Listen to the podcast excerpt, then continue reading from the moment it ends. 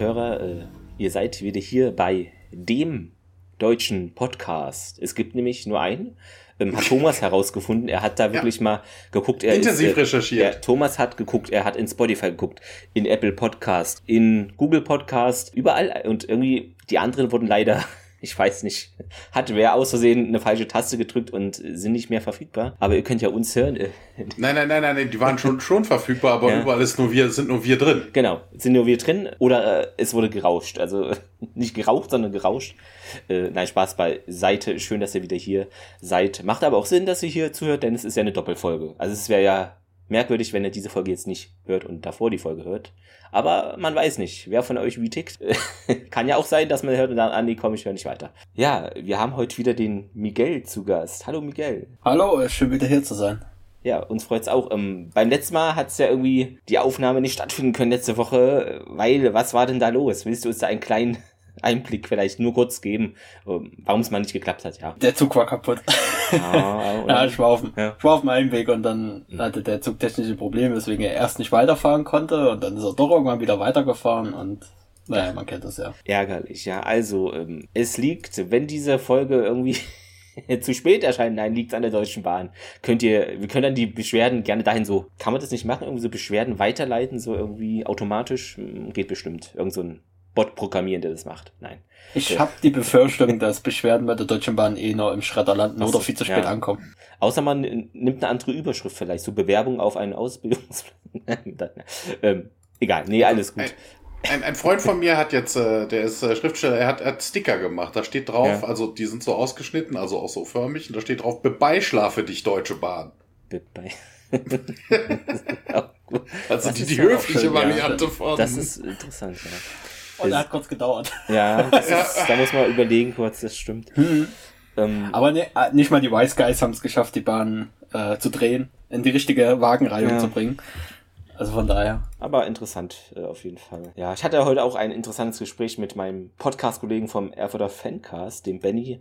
Da hatten wir eine Telefonkonferenz mit dem Präsidenten von Rot-Weiß Erfurt. Das war auch mal interessant. Äh, Ging es auch um den Podcast und andere Sachen, aber es ist witzig irgendwie. Hätte ich nicht gedacht, dass sowas mal zustande kommt. Äh, mal gucken, ja, was dann in Zukunft da alles passieren wird. Aber es ist ein anderer Podcast, wird die wenigsten von euch interessieren. Äh, Demnächst sehen wir den Clemens also als Moderator der Tagesschau, äh, der, der Sportschau. Sportschau ist es, glaube ich, ne? Äh, ja, ich glaube, das wird nicht möglich sein, weil außer Fußball und Basketball mich eigentlich andere Sportarten nicht so, weiß ich nicht, hm. oder ich weiß nicht, ob man dann Interesse an allen Sportarten haben muss, wie die die Leute aussehen. Nein, da gibt's ja so Leute, die dann auch so Fußballspiele Ach so, okay, nur die, ja. bequatschen. Ja, das also, kann ich machen hier. So der neue Udo Podolski oder sowas. Wie heißen die? Ich habe keine Ahnung, wie die Leute heißen. Ist ja, wie, wie, Thomas, Namen sind Schall und Rauch, oder? Das ist. Ja. ich hatte heute eher meinen Spaß wieder mit den deutschen Ämtern. Ah, ja. Man hat eine Frist einzuhalten, man soll einen Termin machen, den und kann man nur telefonisch machen, man braucht aber 20 Anrufe, ehe mal jemand rangeht. Ja, macht immer wieder ist, Spaß. Das ist halt diese Digitalisierung. Äh. Das muss unbedingt so sein. Ist leider oftmals so. Wobei ich auch schon, ich finde, es ist immer schwankend von Stadt zu Stadt und von je nachdem. Ich glaube, manchmal bei Ämtern ist es auch so, wenn Person A nicht da ist oder im Urlaub eine Woche ist, dann geht da einfach gar nichts. Dann lassen alle komplett die Arbeit liegen und sagen, wir können nichts machen. Hab ich, ich habe ja am, das Gefühl. Der Pfortner hat mir so einen kleinen Zettel gegeben, mhm. äh, äh, mit dem Hinweis, dass äh, Termine nur telefonisch zu vereinbaren sind. Ja. Und auf dem Zettel war eine von drei Telefonnummern händisch durchgestrichen. Da weiß man schon, was los ist. Sehr schön. Ja, das ist doch vertrauenserweckend. Wir sind da ein bisschen fortschrittlicher. Bei uns kann man sowas online machen. Ich durfte nämlich heute auch meinen neuen Personalausweis abholen. Der alte war abgelaufen. Achso, das geht auch online, oder der, ist das der Part. Thomas nee, das, das, ab, das beantragen leider nicht. Da musste ich hin, aber man kann sich einen Termin halt online geben ja, lassen. Hm, genau, was wollte ich denn sagen? Erstmal, wir haben ein Feedback bekommen oder ein, ja, es ist ein Kommentar. Ich sag mal Kommentar zur Folge, na, der Kristallschädel. Ähm, dort schrieb auf Facebook Frederik Zerwetzky, ich bin jetzt bei Ende von Staffel 5. Also er hat uns jetzt wieder oder eben halt überholt. Aber können wir ja nichts für, wenn du so schnell die Sachen wegguckst. Da, da habt ihr schon auf wöchentlich umgestellt. Ja, aber er ist äh, auf täglich vielleicht geswitcht und das deshalb überholt. Ähm, bei, der, bei, unserer Veranstaltung am Wochenende bei der, bei der Con hatten wir auch eine Gästin da und sagte so wegen, ja, sie hätte jetzt auch, wir haben uns irgendwie über so Sci-Fi-Serien unterhalten und sagte, ach, sie gucken momentan auch Stargate, sie wäre ah. schon bei Staffel 7, weil ich so, ich habe einen Podcast. Wir haben jetzt bestimmt die Tage noch höhere mehr. Das ist auch schön. Ähm, Schöne Grüße an Athena, wenn du das hörst. Fleißig Werbung machen, sehr gut. Genau, was äh, ich aber noch äh, sagen möchte, rein Statistik ist es, äh, Statistik, rein statistisch ist es ja auch eine Premiere für uns, denn es ist zum zweiten Mal ein und derselbe Gast im Podcast sozusagen. Das gab es noch nie. Bei uns oh, jedenfalls. Ich mich geehrt. Ja, und äh, weil es eine Doppelfolge ist, bist du auch die erste Person, mit der wir praktisch eine Doppelfolge besprechen. Also, Aber das, das kann ich zurückgeben. Ihr seid ja. der erste Podcast, wo ich zweimal zu Gast bin. Also so schließt sich der Kreis, sonst hätten wir jetzt nämlich dich sofort rausgeworfen. Das, das hätten wir uns nicht bieten lassen. Nein, ist völliger Quatsch. Äh, Nee, aber ist doch schön. Äh, ist mir nur jetzt eingefallen, irgendwie, wenn ich sag mal, irgendwie ist es doch was Neues für uns, ja. Genau. Und was auch neu für uns, ähm, für euch vielleicht auch ist, eine Ankündigung, die wir gerne am Anfang jetzt machen äh, möchten, bevor es untergeht. Ähm, notiert euch bitte den 22.07., äh, denn dort feiern wir auf Twitter Space, praktisch als Twitter Space, äh, unseren zweiten Geburtstag. Ja, 20 Uhr geht es los. Da spacen wir etwas mit euch herum und können euch Fragen nicht beantworten und etc. sowas halt. Nein, aber ähm, ja, nehmt halt gerne teil. Ich weiß noch nicht genau, ob man Twitter Space auch ohne Twitter mithören oder mitmachen kann. Da muss ich mich nochmal irgendwie einlesen und vielleicht gibt's da dann dazu noch Infos. Ich weiß natürlich, wer auf Twitter ist, kann da ganz normal dann teilnehmen. Aber muss ich nochmal gucken. Äh, aber wir werden es dann. Ich glaube, dass das geht auch irgendwie ja. ohne. Das meine ich beim Akte X-Cast genau, Das hatten die irgendwie gesagt, dass es über eine bestimmte Website oder andere URL als die normale Twitter ging. Nee, das weiß ich gar ich nicht. Ich dachte, nicht. du klickst einfach drauf. Ach so, auf eine, ja. Ich weiß das tatsächlich leider nicht. Ich bin mir nicht hm. sicher, aber ähm, wenn wir da was rausfinden. Wir können ja einfach mal einen Test machen. Ist ja jetzt nicht so, ja, ne? Machst so einen Twitter-Space, ich logge mich in einem anderen Browser ein, klick drauf und guck. Am besten, äh, genau, aber dann halt als, äh, wie sagt man, vom Rechner aus, nicht in, genau, in einem genau. anderen Browser. Ja, Sache, genau, ne? Ja. Anderen Browser, wo ich nicht eingeloggt bin. Also da freue ich mich äh, sehr drauf. Äh, Thomas bestimmt auch. Das wird bestimmt ganz interessant und kurzweilig. Vielleicht kommen ja auch ein paar Leute. Ich weiß nicht, wie das. Man kann es so schlecht einschätzen, finde ich, aber. Es ist ein ja. Freitagabend im Sommer. Hm. In den Sommerferien noch schlimmer. Ja, aber was ist jetzt wichtiger, dass du irgendwie am Pool bist oder mal äh, mit Leuten von einem Podcast sprichst, Thomas? Jetzt mal ganz. Ja, bitte, das geht auch beides gleichzeitig. Ach so, Hallo, mein Handy ist ins Wasser gefallen. Ich würde ja sagen, das geht auch von überfüllten Zügen aus, aber die haben ah, meistens ja, dann kein genau. Netz. Vielleicht, genau, macht es doch dann von dem Zug aus, der euch ans Meer transportiert. Oder so. Wenn man Netz hat. Wenn man, Auf ja, dem Weg nach Sylt. Mit dem 9-Euro-Ticket. so ich, sieht es aus. Ich fahre da wirklich noch hin. Ja. ja, nach Sylt nicht, aber ich fahre jetzt auch dieses Wochenende in den Osten. Ja. Nach Leipzig. Leipzig. Was? Ja, ich bin nächste Woche auf Rügen auch. Sehr schön, äh, genau. Wer diese Woche nicht auf Rügen ist, ist SG1. Ähm, Aber die ähm, gehen auch baden. Ich wollte gerade sagen, also bitte. Genau. Wir haben heute äh, ja praktisch den Staffelauftakt von Staffel 4, äh, der im Original, Thomas, wie heißt denn die Folge überhaupt, die wir heute Small haben? Small Victories.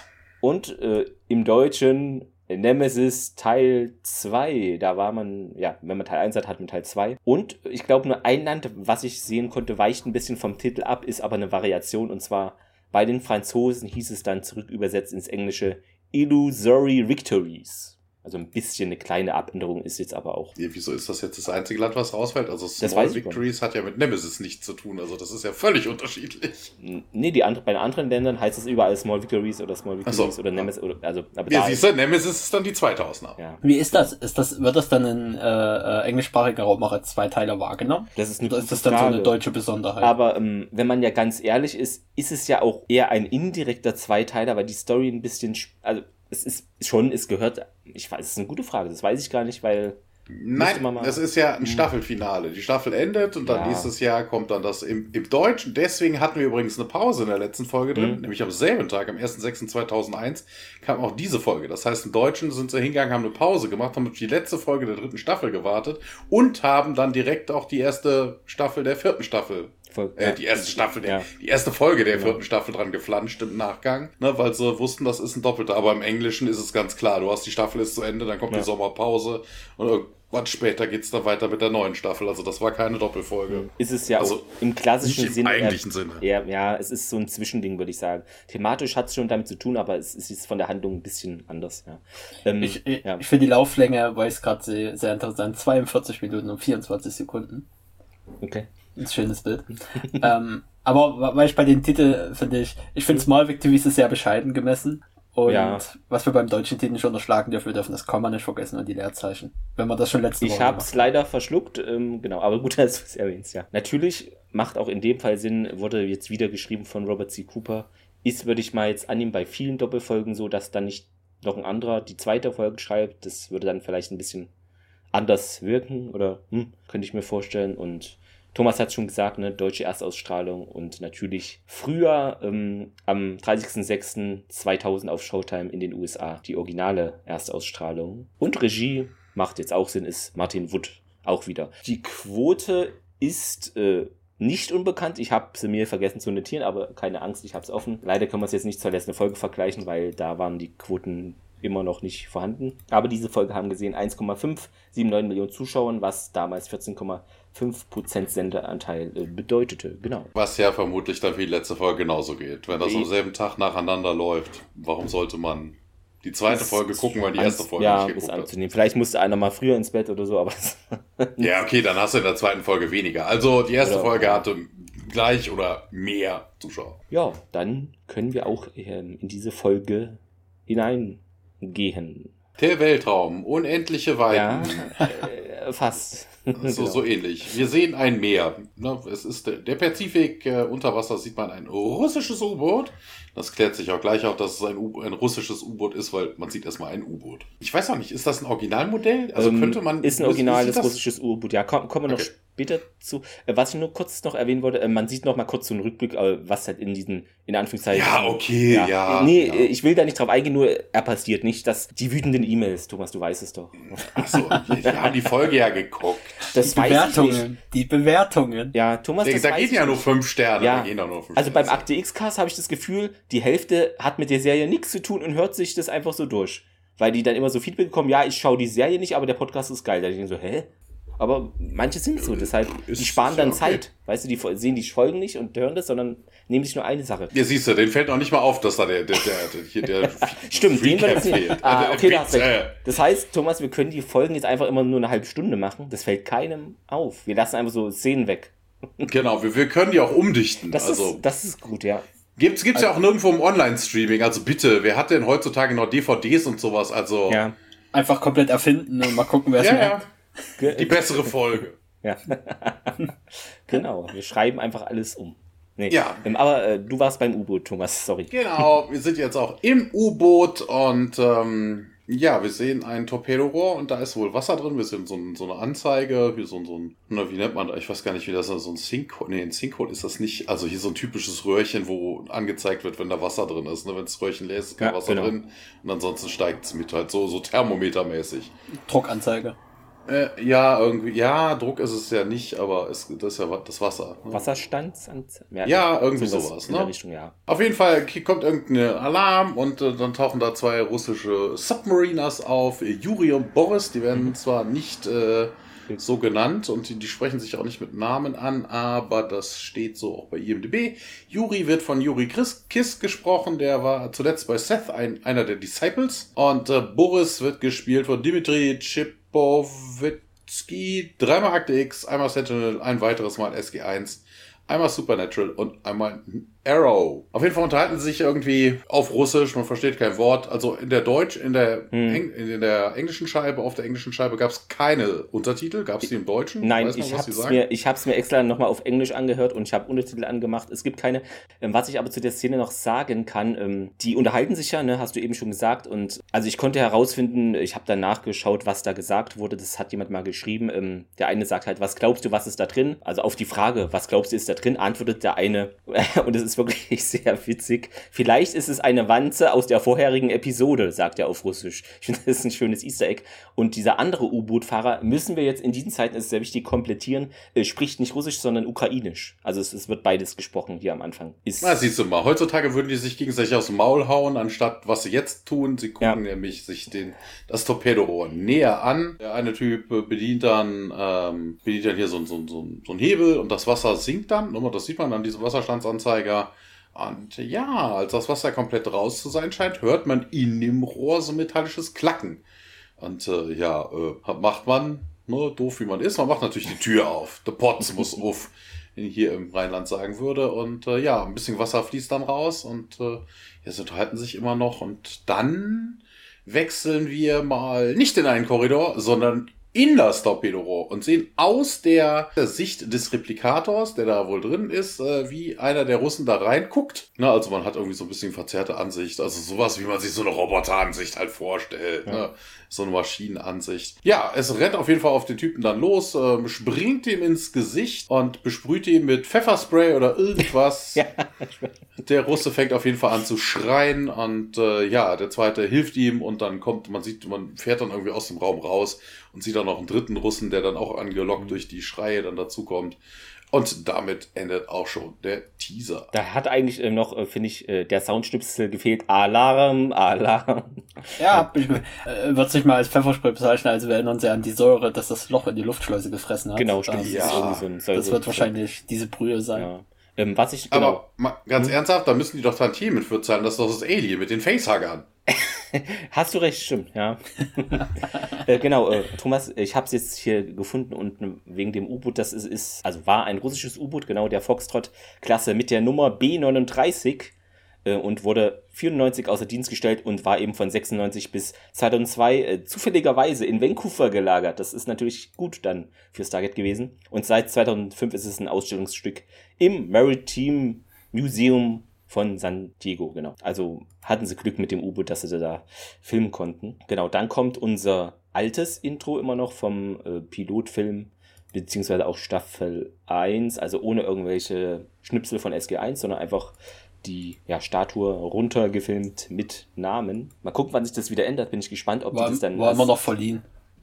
ja, hast du recht, genau. Ha, jetzt müsst ihr äh, Folge 1 gehört haben, sonst wisst ihr nicht, gemeint ist. Ähm, genau. Ich bin mal gespannt, ob sie das jetzt mitten in der Staffel dann ändern, praktisch wieder hin zu diesen äh, Szenen von SG1 oder ob das dann erst am Ende ist. Ich würde jetzt schätzen, die warten jetzt nicht bis Ende der Staffel, aber kann auch sein. Hm. Habe ich jetzt nicht mehr in Erinnerung, wann da welches Intro. Vielleicht hat das Studio gewechselt, ihr müsst ein Tantiemen dafür bezahlen. genau, baut es mal lieber nicht ein, wir haben hier nicht. Äh, ja, wir sind nun auf jeden Fall nach dem Intro auf unserer bekannten Krankenstation im Stargate Center und Janet untersucht Daniel. Der ist da immer noch irgendwie anscheinend von seiner Blinddarmoperation noch nicht so ganz erholt. Obwohl er ja teilweise eigentlich hatten wir das doch, dachte ich, so festgestellt in der letzten Folge schon so rumlief und dann, hm, weiß ich nicht, oder ein bisschen. Also das heißt, rum, äh, erzähl ja. doch erstmal, erzähl doch erstmal die Szene, dann weißt du auch, was hm. er hat. Oder ja, was auf, er nicht ja. hat. Auf jeden Fall meint Fraser, ja, es hat wohl länger gedauert, hier das zweite Tor einsatzfähig zu machen und ja, ist uns erst gestern gelungen, meint Daniel. Technische Schwierigkeiten oder ähnliches. Hm, da wäre doch Sam sehr hilfreich und sie beendet dann die Untersuchung. Daniel setzt sich da aufs Bett. Und ja, ist äh, schmerzhaftes Gesicht. Verzieht er. Hm, schade, dass sie nicht hier ist, äh, um sich selbst zu retten. Fraser schaut nochmal die Unterlagen an und ja, ihnen geht's gut. Irgendwie keine Anzeichen von einer Infektion. Sie hatten Glück und Daniel hat nochmal eine Frage an Fraser.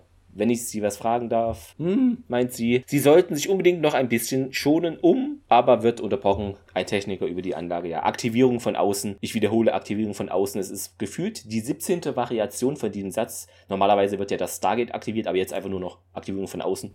Aber es wissen ja normalerweise alle, was gemeint ist, hoffe ich. ja, und äh, der Alarm geht los und die roten Lämpchen Daniel schnappt sich sein. Jetzt, jetzt kannst du das machen. Genau. Alarm. Ach so, ja. Alarm. Alarm. Genau. Daniel schnappt sich seine Jacke und stürmt dann hinaus aus der Krankenstation und Treasure äh, gesund zu werden. Und sie schaut ihm noch nach und na schön, meint sie. Also wird ihn jetzt wohl kaum da noch irgendwie aufhalten. Ähm, hat es auch nicht vor, ja. Dann geht es rüber in einen unserer heimischen Korridore, äh, Schrägstrich Aufzug dann auch. Im Englischen sagt sie, hm? for at least a, another week. Ah, setzt sie das dann vor. Ja, ist ein bisschen anders, stimmt schon. Ja, also ja, ein klein also, bisschen. Ne? Es geht ja, ja auch, auch ums Gesundwerden, aber das eine bezieht sich auf die Zeiten, andere das auf den Prozess. Wir sind wieder in einem bekannten ja. Korridor. Daniel rennt da wie ein Besessener durch die Gegend, äh, bumst zwei Airmen um und äh, entschuldigt sich aber, äh, rennt in einen Aufzug, der, wo sich gerade die Türen schließen. Ähm, ja, und wir wechseln in den Gate Room. Also er rennt nicht nur zwei Airmen, sondern auch Sergeant Seiler. Das ist ganz wichtig. Oh, Sergeant Seiler wird viele Leiden erfahren. Die solltet ihr bitte mitzählen. Ich denke, das ist wichtig. Unbedingt. Äh, einer davon durch den Korridor und ah, rammt Sergeant Seiler okay. und einen Soldaten. Ja, ja, ja. das ist ja egal. So. Haben wir ja noch.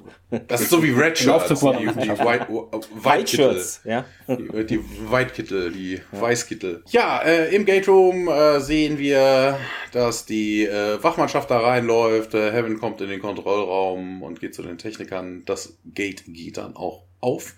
Und der Techniker sagt dann, hey hier, SG1's IDC-Code und äh, Hammond befiehlt dann, die Iris zu öffnen.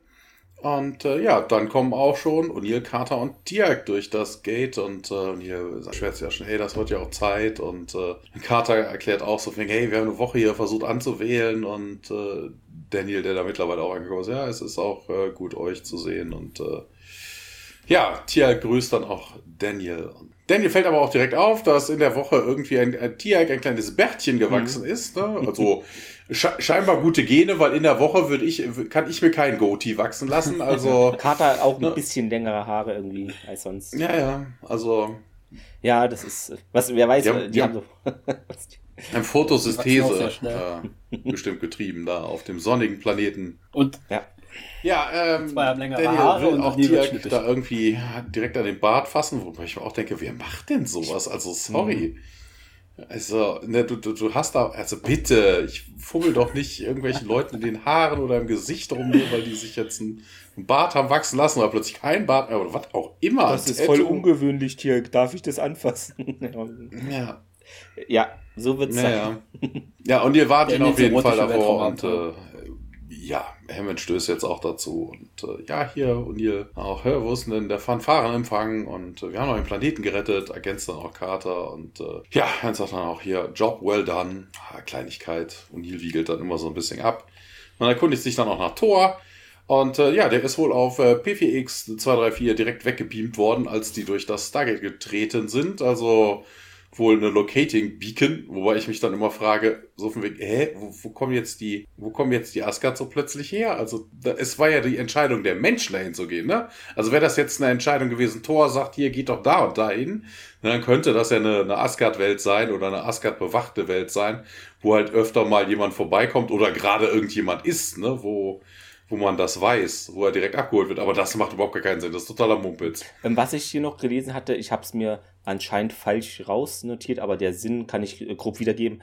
In Nemesis Teil 1 äh, hat Tirk äh, angekündigt, er wäre auf dem Planeten, ich weiß die Nummer jetzt nicht, auf jeden Fall nicht den, die, den er hier... P3X. Ja. P3X 234 ist es in Sta äh, Teil 1 und hier ist es jetzt P4X 234. Genau, Dankeschön. Ähm, und äh, das ist eben, hatte ich gelesen, es könnte eine humoristische Anspielung auf den Staffelwechsel von Staffel 3 zu Staffel 4 sein. Das klingt für mich an wie ein Fehler. Ich weiß nicht, aber na gut, ist jetzt auch nicht wild, aber. Na, falsch verbunden, die Frau vom Amt war beschäftigt.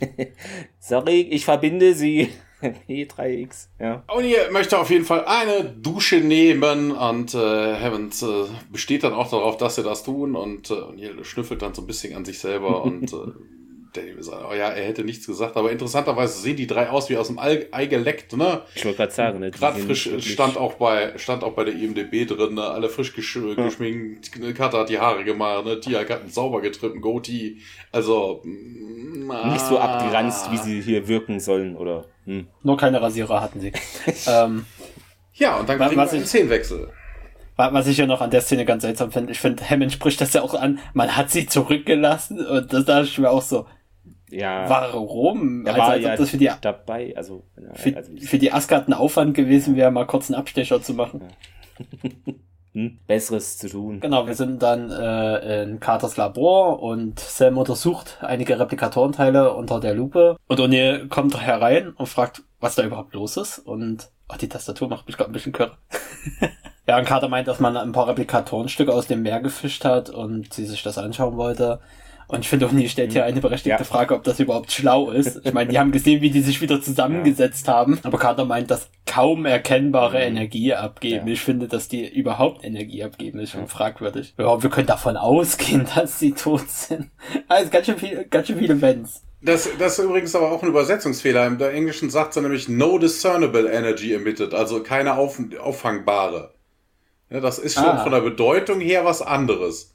Ja, ja, das stimmt. Da macht das schon mehr Sinn, dass man da so unvorsichtig ist. Und verzieht sich. Äh, Carter fragt, ob er äh, angeln geht und äh, Carter meint, dass sie erstmal auf genug äh, Entspannung hatte und deswegen nicht mitkommt. Und sie wünschen sich einen schönen Spaß. Er spaziert aus dem Büro, kurz darauf klingelt das Telefon und Carter nimmt ab und läuft dann O'Neill nach, weil anscheinend Hammond angerufen hat. Wir sind wieder in einem der Korridore und ja, das ist ähm, so, dass Carter, hier, wann sie Sir, und ne, erinnert irgendwie an, ja, an den praktisch ersten Teil im Staffelfinale Staffel 3 äh, wäre jetzt praktisch Uni hochgebeamt worden in der Szene. Äh, Uni dreht sich schnell um, na, hätte ich mir doch fast denken können. Und Carter meint eben, Hammond hat durchgeklingelt und Major Davis ist hier wohl auf dem Weg her. Und ja, ich gehe nicht angeln, meinte O'Neill. Sie schüttelt den Kopf, ah, nein, Sir, dreht sich dann um und O'Neill leise, hm, nicht. Und folgt ihr dann und wir gehen in den Konferenzraum. Er tut mir echt ein bisschen leid. Es wird nichts mehr mit den Angeln, jetzt habe ich das Gefühl, ja, es ist, mal gucken. Ja, im Briefingraum angekommen, sitzen dann SG1, Hammond und Davis äh, da und schauen sich irgendwelche Reports an und ja, Davis berichtet, dass die Navy wohl ein Mayday von einer Foxtrot, von einem Foxtrot-Class Attack Submarine äh, empfangen hätte. Da, allein schon das müsste direkt so einen, eigentlich so einen internationalen Zwischenfall auslösen. Also mal, mal ganz. Ja. sowas geheim zu halten auf, na, das finde ich halt. Ja, das äh, geht ja nicht nur ums Geheimhalten, aber russisches äh, U-Boot im äh, mindestens mal international, ja, international wäre ja egal, ja. aber die werden ja dann irgendwie vor der Küste da rum, von der amerikanischen Küste da rumkreuzen. Ist eigentlich ähm, nicht gern gesehen. Ah, das wäre eigentlich schon so ja. DEFCON 2 oder sowas. Und äh, interessant ist, das U-Boot hat wohl den Rufnamen, es geht mir so einen Codenamen Blackbird. Ja. Und genau, ja deshalb grüße ich äh, alle Battlestar Galactica-Fans. Äh, ja, Blackbird halt. Ich grüße dich, Galactica. Fährt Andromeda. War Blackbird nicht auch bei Pirates of the Caribbean? Das ist Blackbeard. Ach komm. Blackbeard. Trotzdem grüßen wir alle Pirates of the Caribbean-Fans äh, gleichzeitig mit. Ist doch hier alles ähnlich, ist doch alles gut. Schwarzbart, ich grüße alle Nordlichter. ja, ach nee, was haben die, war das Schwarzbart? Nee, was ist bei denen? Ich weiß es gar nicht.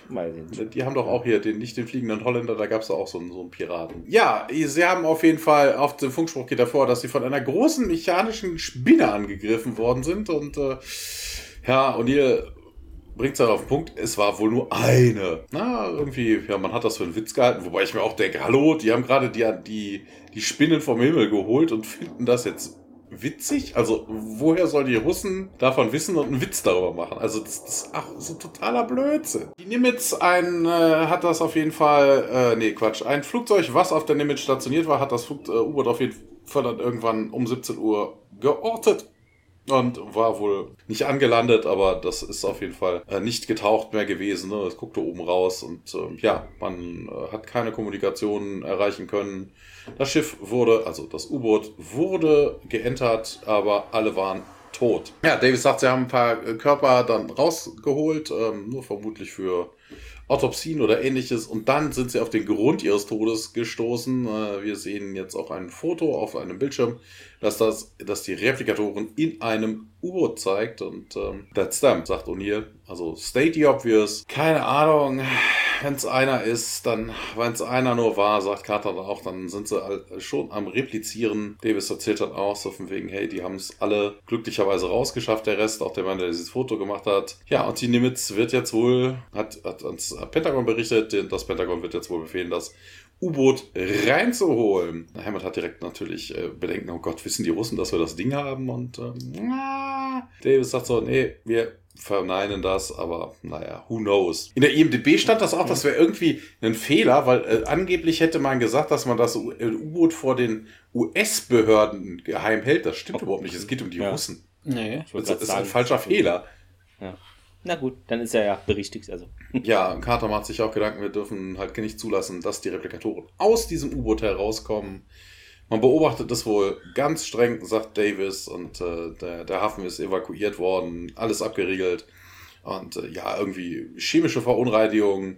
Das hatten wir, glaube ich, zuletzt bei, bei diesem äh, Austauschprogramm, ne? Hier ja. mit, den, mit diesen Bugs, mit den genau. kleinen Geräten. Ich weiß gar nicht, wie die Folge jetzt heißt. Die kleine, die Invasion. Die, die, die Zylonenkäfer. Die, die Zylonenkäfer. Die rostenden Zylonenkäfer, ja. Genau. Okay. Ja, und ihr hat eine ganz eigene Vorstellung davon, was man damit, damit machen sollte. In die Luft sprengen, in die Luft sprengen. In die Luft sprengen und ähm, ja. Klassische Uni. Ja. Naja, ist auch eigentlich vernünftig, aber das Pentagon hätte gerne ein paar hm. Specimens für Untersuchungen und, äh, und hier sagt, ey, hier, die, selbst die Asgard haben das schon probiert und die haben fast ihre ganze Rasse ausgelöscht. Gut, wobei er das, ja. Äh, wobei er das jetzt nicht unbedingt weiß. Thor hat gesagt, sie sind im Krieg und ja. sie gewinnen fast jeden Kampf. Ob die jetzt auch alle getötet werden. Ja, gut, wir wissen nicht, was O'Neill noch angeschaut hat äh, auf den Steinen. Ja. Das. Und ähm, ja, dann sagt Davis, ja, guck, deshalb bin ich hier. Ihr seid doch die Experten, was, also, ne, das, das Naheste, was wir an Experten haben. Ähm, und dann sagt er, as an expert, I say, blow it up. Sprengexperte. ja. Ja, Katas wiegelt dann auch so ein bisschen ab. Ja, hm, weiß man nicht, ob das funktioniert mit konventionellen Waffen. Da muss ich auch sagen, gerade die konventionellen Waffen haben ja funktioniert. Irgendwie ja. soll auch die Folge zeigen, dass konventionelle Methoden, also menschlich konventionelle Methoden eher funktionieren. Und ihr hat dann noch einen besseren Vorschlag und sagt dann, ja, okay, dann zieht es wieder zurück auf die See und nukt es. Also in dem Fall geht es bei Nuke halt von wegen um eine Atomwaffe, ne? Also einfach mal eine A-Bombe drauf und fertig was. Ja, Im Deutsch sagt er auch mit einer Nuklearwaffe ja. rangehen. Ja, ja. Ähm, ja, man ist davon aber politisch wohl nicht so begeistert. Die Russen haben ja schon die ganze Asgard, äh, ein, Asgard auf die Erde stürzt Geschichte mitgekriegt, dass äh, die Cover Story hätte man den jetzt nicht so unbedingt abnehmen können. Und äh, ja, sagt ja, und sie können, ne, sie glauben ja eh schon, dass wir irgendwie verantwortlich dafür sind, was mit ihrem U-Boot passiert ist. Eine nukleare Explosion in internationalen Wassern, ha, das könnte man irgendwie wenig gut covern. Also da könnte man jetzt keine Geschichte von erzählen, das könnte man nicht geheim halten, das ginge nicht. Weil ich mir dann auch denke, ja, so what? Die Amerikaner, genauso wie die Russen, die machen öfter mal Atomwaffentests. Dann zieht man das U-Boot aufs Bikini-Atoll und macht dann bum bum. Also, also es und es befindet sich doch gar nicht mehr in internationalen Gewässern. Ja, es geht, nee, ja, nee, O'Neill hat aber gesagt, zieht es wieder raus, weil wenn das vor der Küste eine Atombombe also, ist, ja. vielleicht ein bisschen ungünstig. Ja, sagen die ein. äh, ich ja. finde das spannend, äh, ich finde die Szene spannend mit, ähm, ja, die Russen haben den Eintritt des Asgard-Schiffs äh, gesehen, so, ein U-Boot verschwindet, aber die Amerikaner sind schuld. Automatisch. genau, Davis geht dann weiter, ja, so wegen, ja, keine Ahnung, ne, es, Carter wirft nochmal ein, dass es dass diese Dinger gefährlich sind. Und Davis sagt, habt ihr nicht irgendwas gefunden, irgendwas an Alien-Technologie, äh, was uns hier helfen könnte? Und äh, er hat ja gesagt, ja, Replikatoren sind wohl gegen Goa'uld-Technologie gefeit, wobei sie es bis dato ja eigentlich nur mit den Technicals ja. ausprobiert haben. Eine Stabwaffe wäre vielleicht noch ein bisschen was anderes, aber. Hm. Ja, die wird sie wahrscheinlich nicht treffen, weil das ja immer ein bisschen so länger dauert, ehe die dann schießt, oder? Hm, ja. Auf jeden Fall sagt ja, ne, Projektilwaffen, das würde da auf jeden Fall funktionieren. Und weil auch merkwürdig, dass äh, der Davies jetzt so ne, so irgendwie skeptisch guckt oder irgendwie verwirrt guckt und das so Nila nochmal erklären muss, was eine Projektilwaffe ist, ne? Ganz, sagt er. Und ja, Carter schlägt dann vor, ein kleines Team an Bord könnte eine kleine Nummer von Replikatoren wohl ausschalten und dann auch die Welt retten. Nur noch Davis, kurz die Welt retten, gab es im Song. Ja. ja, genau, ein bisschen singen und ähm, ja, Davis nimmt das wohl auch direkt als äh, Vorschlag auf und sagt dann, ja, ich entferne das Pentagon und äh, in dem Moment hören wir aber auch wieder die Alarmsirene und äh, durchs Intercom kommt Unscheduled Off-World Activations. Und sagt dann auch, oh scheiße, wir haben keine Teams, die unterwegs sind. Ja, und alle stehen auf und gehen dann zum Kontrollraum. Bei dem Moment, wo Davis äh, fragend schaut, da sagt O'Neill im Englischen ganz, einfach nur ganz. Äh, in der Szene, wo Davis fragend schaut, was mit menschlichen Projektilwaffen. Ja, ganz. Ganz, ja. Ganz. Hm. Das ist schön. Im Deutschen ja. sagt er Schießeisen. Gut gelöst. Das ist so überhaupt nicht lippensynchron. Ja. Ne? Also. Also, Schießeisen. Ja, nicht, Schießwaffen. Aber ich fand den Joke ganz lustig ja. mit dem Schießeisen. Das ja, Hammond und SG1 ähm, betreten den Kontrollraum und äh, eben kurz bevor das Gate aktiviert wird die Iris ist geöffnet und äh, Hammond findet es auch ein bisschen schlecht, würde ich mal sagen. Wieso ist die nicht geschlossen? Und der Techniker versucht es, aber es passiert nichts und ja, der Stützpunkt verliert ganz viel Energie aufgrund des Gasmangels weltweit. Nein, Spaß. Äh. Ähm, das Licht geht aus, die Computer fahren auch herunter und eine Sekunde später tritt ein Asgard durchs Gate. Und es ist natürlich Thor. Und äh, das sagt Unil auch. Das ist Thor. Er läuft dann in den Torraum ne, mit Thor. Es macht auch Sinn, dass der in den Torraum geht. Äh, die anderen folgen ihm und O'Neill zu den Soldaten, ja, hier Waffen runter, weil die sind dann natürlich hier mit äh, oh. unautorized äh, Dings und dann mit Waffen im Anschlag.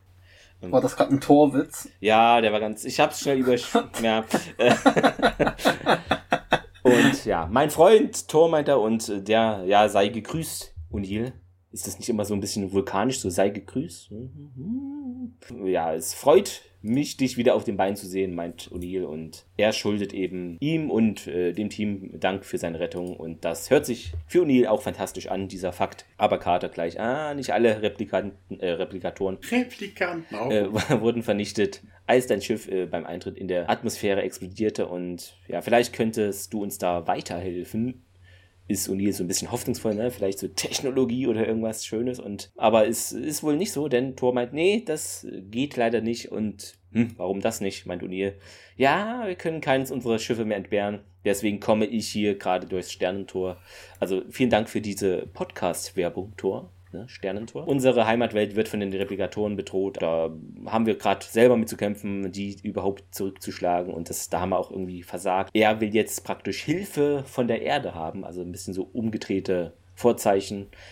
Und ja, dann. Du hast was, was ich aber merkwürdig fand, dass er sagt, er kommt durch Stargate, weil die Schiffe alle in Benutzung sind. Also sorry, egal wie schnell so ein Schiff ist, die Asgard wohnt in einem ganz anderen Teil der Galaxis, das wird trotzdem mindestens mal Stunden dauern, bis die auf der Erde sind. So ein Gate ist halt durchgehend da sein. In einem, ja. hm, es ist, es, das als Begründung vorzulegen, ist irgendwie auch ein bisschen blödsinnig. Die, die sind sogar in einer anderen Galaxis, ja. ganz streng genommen. Stimmt, ja. Dann ist es so, dass das Gate deaktiviert wird und der Strom springt an, äh, im Stützpunkt alle Lichter flackern, Rechner gehen an. Und der Techniker dann auch, ja, wir sind wieder online. Äh, und Hammond findet das gut. Und O'Neill fragt nochmal, wie eben man Thor helfen könne. Der, ja, sagt auch das, was eben schon erwähnt wurde. Ja, diese Projektilwaffen, ne, das ist doch irgendwie, die haben sich da als sehr effektiv erwiesen. Und O'Neill meint auch, da ist was dran. Aber wenn der jetzt Projektilwaffen möchte, dann kann der ja eigentlich nur Pistolen verlangen, weil die sind ja so klein. Können die das überhaupt tragen? Hat das Tor überhaupt mitbekommen, das dass die die zerschossen haben? Ja. Der hat doch geschlafen. Eigentlich, Schon, vielleicht, wer, wer hat ihm das erzählt? Hat er das? Ja, das ist irgendwie ein bisschen. Der hat sich die Tapes der Überwachungskamera. Weißt du, das wird per, so. per WLAN, per WLAN an den nächsten Asgard Homeworld okay. äh, Planetenstation. Ja, wer weiß, äh, diesen Na, also, ich, hm, ja. ja, kein Problem. Der Sopron-Kommunikation, also bitte. Genau, eure Technologie und die Strategie zur Vernichtung der Beliskner waren erfolgreich und ja, aber ihr seid doch, meint O'Neill, also er will vielleicht sagen, ja, fortschrittlich etc. Aber Thor äh, springt ihm in den Satz, ja, die Asgard haben das versucht sie aufzuhalten, ne? aber ihr habt uns klar gemacht, dass ihre Schwäche äh, eben durch eine weniger hochentwickelte Methode entdeckt wurde und wir können auf diese Ebene irgendwie nicht mehr denken und Daniel sagt, Moment mal, soll das etwa heißen, ihr braucht jemanden, der dümmer ist als wir? und, und ja, du hast da wohl einen Treffer gelandet. Ja, bei einem Respektor meint jetzt Hammond mal. Aber hier äh, in der Situation brauchen wir SG1 hier auf der Erde. Und ja, ich könnte gehen, meint Carter. Und O'Neill, na, ich weiß nicht. Sie sind vielleicht nicht dämlich genug. Es ist, ist auch schön. Und ich, ich denke, ich krieg das hin, Sir. also, ja, und Hammond sagt Erlaubnis erteilt, äh, was auf gut Deutsch übersetzt heißt, er hält Carter für dämlich. Jetzt haben wir es natürlich schwarz auf weiß. Ist nicht so, aber hm, es wirkt ein bisschen. Für dämlich genug. wir müssen sofort los, mein Tor. Also hat er jetzt will nicht länger da rumstehen und ja, hebt dann einen strahlenden, so wie so ein Stein. Ja, kurz darauf ist dann das Gate wieder aktiviert. So, hu, hu. Ja, viel Spaß, meint Udi. Und äh, sie, Carter, läuft die Rampe hinauf und ja, werde ich bestimmt haben. Und ja, geht dann mit Thor durchs Gate und ja, ich glaube, Thor läuft so ein bisschen merkwürdig und mega langsam. Also, ja, irgendwie interessant gemacht auf jeden Fall. Ja, und dann ähm, springen ja, wir. Der ist das einfach nicht gewohnt zu laufen, weil ja, wir haben doch schon gesehen, wie faul die sind. Die beamen sich von einem Stuhl in den nächsten und so. Ich finde in der Szene ziemlich äh, diesen, also was ich immer cool fand, diesen Aspekt mit diesen strahlenden Steinen und das Stargate wird einfach ohne Vortex aktiviert und alles. Ja. Ähm, auch, dass es genug Energie hat, um diese acht Chevron-Verbindungen herzustellen. Äh, also bitte, das, das war cool. die Nox ja auch. Ja, die Nox. Also die Asgard sind ja auch so weit wie die Nox, aber war auch cool, das auch nochmal zu zeigen, dass die Asgard da eben auch mit von der Die, die Nox haben auch einen Zweitjob, denn die müssen ja Fort Knox bewachen. So, äh, wir springen aber, bevor diese schlechten Witze weitergehen, in ein Hafengelände. Genau. ähm, auf dem Hafengelände äh, befindet sich dann O'Neill und Tialk, die bereiten sich mit zwei weiteren Soldaten darauf vor, äh, eben diese Erkundungsmission im U-Boot dann ähm, zu machen und sind halt jetzt alle mal, ist jetzt noch nicht so oft, glaube ich, gewesen, so in schwarz gekleidet, also so Special Unit mäßig, haben auch neben den Waffen so Kameras dran. Soldaten laufen noch hektisch ein bisschen hin und her und Davis ist da jetzt auch äh, mit dabei und O'Neill meint, das ist eine Aufklärungsmission, meine Herren nur schießen, wenn es unbedingt nötig ist. So einen ähnlichen Satz haben wir auch mal von Hammond, glaube ich, gehört. Jetzt macht er uns ein bisschen so den Hammond. Und hier meint eben, die, die Replikatoren sind wie die Borg, die greifen nur an, wenn sie sich bedroht fühlen. Also das sagt er nicht, aber er meint es, äh, finde ich. Also Ne? Und ja, gehen wir, meint O'Neill, und sie verlassen den Raum. Interessanterweise sehen wir jetzt so ein Wetpainting, wie auch immer man es nennt, äh, von eben dem U-Boot im Hafen und an der Seite so einen russischen Zerstörer, äh, und genau, der ist nämlich Admiral Was? Chabanenko. Entweder ist es hier oder in der nächsten Szene, das weiß ich nicht genau, ist nein, auch egal. Nein, nein, und, kein, äh, das ist ein amerikanischer Zerstörer, wenn überhaupt, kein russischer. Es ein muss ein amerikanischer. Nee, ist aber nee. russischer. Habe ich als Fakt ja, gefunden. Ist aber merkwürdig, weil das ist ja, es geht ja um die amerikanische Flotte, die haben das Ding ja natürlich eingeholt. Ja, ich weiß nicht, warum es so ist. Vielleicht haben die da noch ein zweites Schiff bekommen in Vancouver oder so und genau, bis so. 99 war der als ah, Zerstörer. Ach so, ich dachte, du, der ja, ja, ich dachte, du schreibst die. Ja, ja. zwei Klasse in Dienst gestellt, genau. Also Stock Footage ist das wohl, äh, ja. Und dann geht's aber nochmal weiter, auch in diesem Hafengeländegebäude. Also Daniel sitzt nun vor so einigen Boxen, Monitoren und Seiler schließt gerade irgendwie alle Verkabelungen etc. an. Und dann sieht man eben auf diesen Monitoren erscheinende Bilder eben der Kameras. Das sind vier Monitore, da stehen immer die Namen so drunter. Auf dem Tisch liegt dann ein U-Boot-Plan. Sider meint eben, das ist jetzt alles hier online und installiert und Daniel setzt den Kopfhörer auf. Jack, kannst du mich hören? Und ja, O'Neill meint, es würde es was bringen, wenn ich gerade jetzt meine ungeheure Aversion gegen Ungeziefer erwähne. Äh, ja, und draußen sieht man dann eben ein kleines Boot zu diesem U-Boot fahren und es sieht sehr schön künstlich aus, diese Szene, aber irgendwie doch witzig. Also man sieht gleich, das ist nicht echt so passiert, wie es hier dargestellt wird. Ja, und dann springen wir zur Asgard Heimatwelt. Kader wird mit Toren in einen großen Raum, gebe äh, Raum gebeamt, ähm, stehen vor einem Panoramafenster und der Ausblick ist ziemlich beeindruckend. Man sieht eine größere Stadt. Ich glaube, der Planet hieß Otala, wenn ich das richtig gesehen habe. Die Heimatwelt. Genau, und dort sieht man eine riesige Stadt und ein riesiges Raumschiff, was Carter auch direkt betont, äh, bemerkt, dass das ein riesiges Raumschiff ist. Und Thor erwähnt direkt so, dass die O'Neill die letzte große Hoffnung war und Carter ist kurz verwundert, sagt die Uni, dass man tatsächlich ein Schiff nach ihm benannt hat. Ob man das gut findet oder nicht, weiß nicht. Genau, sie dreht sich um, hinter ihr sind, sind Gänge wie auf der Bliskner, also auch sehr viel Platzverschwendung. Und ja, Utala stimmt. Genau, also man weiß gar nicht, ob die sich jetzt in einem Schiff befinden oder auf dem Boden. Ähm, hier im Transcript steht, dass sie vermutlich auf einem Raumschiff befinden, aber ich, ich finde, das wird gar nicht so richtig klar. Tor erwähnt, dass die O'Neill das fortschrittlichste Raumschiff der Asgard ist und noch nicht mal ganz fertig ist, weswegen die nicht eingesetzt wird. Genau, und dann kommt Carter überhaupt mal zum Thema, worum geht's ja eigentlich? Ähm, und dann erklärt Thor, dass fünf Asgard-Schiffe sich derzeit im Kampf mit den Replikatoren befinden ne? und dass sie unterwegs nach Otala sind. Ja, Carter ist natürlich etwas nervös. Thor betont nochmal, wie wichtig das ist, dass man hier nicht versagen darf, dass um das Schicksal der Asgard geht und Carter ist bestimmt jetzt noch weniger nervös, aber hat verstanden. Ach doch, das ist ersichtlich, dieses Schiff, das zweite Schiff startet jetzt. Genau, und dann wechseln wir in den Hafen. Wir sehen das Team an Bord des U-Bootes klettern. Äh, Daniel und Davis schauen sich das per Videolink an und äh, wir sehen das Team, wie es dann in das U-Boot durch eine Luke eindringt. Und äh, ja, man klettert eine, eine Leiter herunter und sehen halt alles, was die Kollegen dort vor Ort sehen, über die Monitore. Die Korridore sind leer, kommt darunter mit zwei anderen Airmen und, und, dann teilen sie sich in zwei Teams auf. Und interessant, das fiel mir jetzt in dieser Szene erst auf mit den Videolinks. Die Lebenszeichen und die Funkstärke werden angezeigt, aber es wird nur ein Puls pro Gruppe angezeigt. Das, das heißt, der Rest, der, der, so, der, der, Rest ist ja. Redshirts. Na, Hauptsache O'Neill und Tiag mhm. und der Rest, ja, pff Kannst du mal, ist ja egal. Scheiß ein Puls. Ein Puls für das, alle, wenn der weg ist. Das ist, halt, eine Sparmaßnahme. Ist halt blöd dann. Genau, der, der andere, genau, der andere ist nicht umgekommen, der andere ist wegrationalisiert worden. Genau. ja, O'Neill hebt seine Waffe und äh, ja, wir sehen dann auch ein paar Replikatoren auf dem Videoscreen. Und O'Neill stellt fest, dass sie eine andere Farbe haben. Ja, Davis dann über Radio, hier ist das irgendwie Tarnung oder sowas, aber man kann das an der Stelle noch nicht wirklich so ausmachen. Tiag und ein, ein äh, Major Stephen Woods heißt da, ähm, gehen weiter. Der Typ wird gespielt von Martin Woods, der ist eigentlich Co-Producer von SG1 und hat, war der Producer von Sanctuary und Primeval. Ist also hier so ein Cameo-Auftritt. Sie sehen dann, öffnet eine Tür. Er war doch hm? Er war doch schon in der letzten Folge kurz zu sehen als Soldat, oder? Kann sein. Martin Wood? Doch, war was? ich glaube, er war kurz irgendwie in einem Gang oder Also nie ja, weggebeamt wurde, glaube ja, ich. Ja, kann sein. Also eine Sekunde maximal. Ja. ja, wir sehen hinter einer Tür weitere Replikatoren und eine große metallische Masse in der Mitte des Raumes. Und äh, ja, was das denn wohl sei. Und äh, ja, Kamera zoomt dann drauf an. Das ist scheint wohl ein großer Replikator zu sein. Und äh, ja, Daniel vermutet, dass das vielleicht eine Königin ist. Und keine Ahnung, Tia guckt sich das dann an und wir sehen jetzt auch, wie diese Replikatoren gebildet werden. Also die Queen, die spuckt so kleinere Blöckchen aus, baut die irgendwie zusammen oder legt die aneinander, die setzen sich dann von alleine zusammen. Und äh, ja, Stevens verliert dann aber die Nerven äh, wobei, das ist auch interessant. An der Stelle fiel mir dann auch auf, was ist denn das für ein Blödsinn? Wozu brauchen die eine Queen? Dieser, es war ein einziger Replikator übrig. Und wenn der sich in eine Queen verwandeln kann, um neue Replikatoren, dann wozu ja, dann überhaupt, also, ist, aber, kann jeder, aber also, wenn jeder eine Queen ist, dann wozu überhaupt?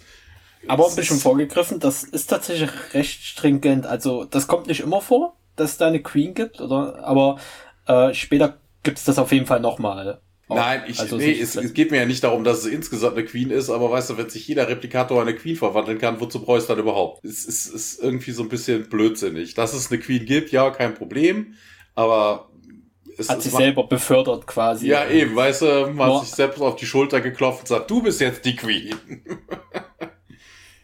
so war mir Gott helfe, hat er noch gesagt. Welcher Gott der nordischen? Ja, was auch immer. Naja, auf jeden Fall. Stevens verliert die Nerven, fängt an rumzuballern. Ja, die äh, Queen sitzt da zwar immer noch, ähm, hat das aber wohl mitgekriegt und alle anderen Replikatoren machen sich bereit anzugreifen. Und äh, ja, wir sehen dann auch O'Neill und Baker wieder, die ähm, dieser Baker, das ist der Typ, der O'Neill begleitet, der wird gespielt von Paul Wu, ist eigentlich Stuntman bei SG1 und ähm, ja, sie laufen dann auch zu Tiak und Stevens, also sie machen sich auf den Weg und äh, Daniel gesagt auch nochmal übers Radio, Tiak und Stevens sind in, in Trouble und äh, Sylar gibt auch nochmal die Location durch. Battery Room. Dort sind Tiak und Stevens, die sich zurückziehen, die feuern und feuern und feuern, ja, und plötzlich sieht man über die Kamera, dass sich die Ausstattung des Redshirts dort nicht gelohnt hätte mit einem Lebenszeichensensor, weil er wird plötzlich von Replikatoren überschwemmt ja. und bleibt in dieser Masse auch zurück und äh, Tiags Kamera fällt dann auch aus und ja, lässt Daniel und Davies geschockt im Hauptquartier in diesem Hafengebäude zurück. Aber das dem Pentagon nicht zeigt, dass man nichts behalten sollte von denen. O'Neill und Baker äh, machen sich auf den Weg äh, zu Tialk. Tialk äh, kommt um eine Ecke, er ist wohl verletzt worden und O'Neill erkundigt sich dann auch nach Stevens und Tialk dann, ja, der ist tot und ja, O'Neill so, gibt den Befehl dazu, ja, ja, O'Neill gibt den Befehl dann aufzubrechen und äh, ja, wollen sich zu, zu, einem, zu einem Hedge, zu einer Außenluke wohl begeben und werden von den Replikatoren gefolgt, also Sie schließen aber diese Zwischenluke, die sie da erwischt haben, und äh, machen sie dann zu und die Replikatoren stehen dann davor. Und jetzt kommen wir zu Thors Schiff. Zeigt Karte dann eine Simulation eben über diesen Aufbau von einem oder den Replikatoren und ja, führt das nochmal aus. Irgendwie jeder einzelne Baustein hat die Fähigkeit, äh, mit einer mittels Rückkopplung, rückgekoppelten monopolaren Techno-Energiefeldes äh, einen anderen Baustein zu beeinflussen und das würde denen halt erlauben, sich in vielen verschiedenen Formen wieder zusammenzusetzen. Nach unserer Analyse enthält jeder einzelne Baustein unter anderem zwei Millionen isolierte Chiron-Bahnen. Umso angenehmer ist, dass Carter einige dieser Bausteine in ihrem Labor rumliegen hat. Wenn jeder ja, Baustein die Fähigkeit besitzt. Und ähm, die versucht sich zu konzentrieren, was hier überhaupt für eine Techno-Bubble auf sie losgelassen wird. Warte, warte, stoppt dann die Simulation. Was ist jetzt ein Chiron? Und also vereinfacht ausgedrückt, ein Energiepartikel, äh, habe ich noch nie von gehört, mein Kater und Tor. Ja, ist schon klar. Nö. das ist auch geil. Bisschen gemein. Das ist halt blöd genug. Ja. Und Kater dann. Ja, wie soll ich jetzt hier dahinter überhaupt kommen? Ne? Wie kann man jetzt hier Chiron-basierte Technologie überwinden? Ich weiß ja nicht immer, was das überhaupt genau ist. Und Thor meint, ja, die Asgard würden niemals Waffen erfinden, die kleine Metallhülsen mit Kohlegemisch ausstoßen durch Zünden eines Pulvers aus Kali, Salpeter, Holz, Holzkohle und Schwefel. auch gut. Ja, fragt in den USA nach, da hat jedes Haustier 17 MGs. Ähm, genau, und ja, in der IMDB wurde das auch als Fehler angekreidet, okay. weil Thor hier äh, Schwarzpulver beschreibt. Ja, ja. Aber mal ganz ernsthaft, äh, das wird ja für normale Waffen nicht, moderne Waffen nicht benutzt, aber worum es da geht, ne, Thor ist einfach nur nicht up to date. Aber das generell Geschosse ja, auch mal mit Schwarzpulver durch die Gegend geschossen, das ist jetzt nicht falsch, wo da jetzt groß der Fehler sein soll, dass es heutzutage Hochgeschwindigkeitsgeschosse und ähnliche Geschichten gibt, die ganz anders funktionieren. Jo, so what geschenkt.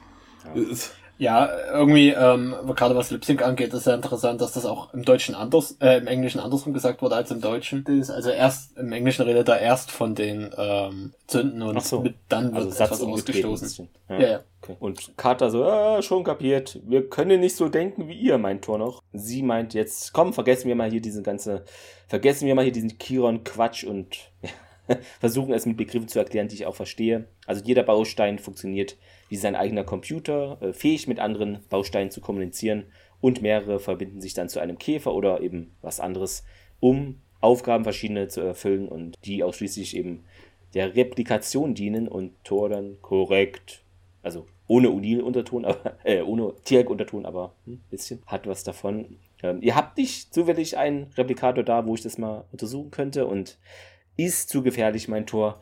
Also die haben da vielleicht ein bisschen dazugelernt. Ähm, und ja, natürlich dumm von mir, meint sie auch. Aber wäre schon interessant, irgendwie können wir das nicht mal hier, solche Bausteine äh, replizieren und mal zu sehen und uh, mehrere. Kater spielt mit dem Feuer. Ja, me mehrere Bausteine seien dann nötig, um eben, um neue zu replizieren und das wäre doch ein Anfang, mein Kater. Und Thor gibt deinen auf dem Puls einen Befehl ein oder ja, und dann erscheint eben eine Projektion von äh, einem Replikator und Carter nähert sich dem und ist das virtuell? Wow, sieht echt äh, aus. Und ja, sie streckt dann die Hand zum Replikator, also zu diesem generierten in die Richtung und zuckt dann erschrocken zurück, denn ich glaube, der bewegt kurz das Bein oder so, ne? Ja, er kann eben jedes Verhalten, das wir beobachtet haben, simulieren, meint Thor, und das ist doch interessant. Äh, und wir gehen zurück zum Hafen. Am Ende, er kann jedes Verhalten simulieren, am Ende übernimmt ein Holo-Replikator Thors genau, das wäre das wär dann so eine Holodeck-Folge in Star Trek vielleicht. Ja, genau. Irgendwie so, ja.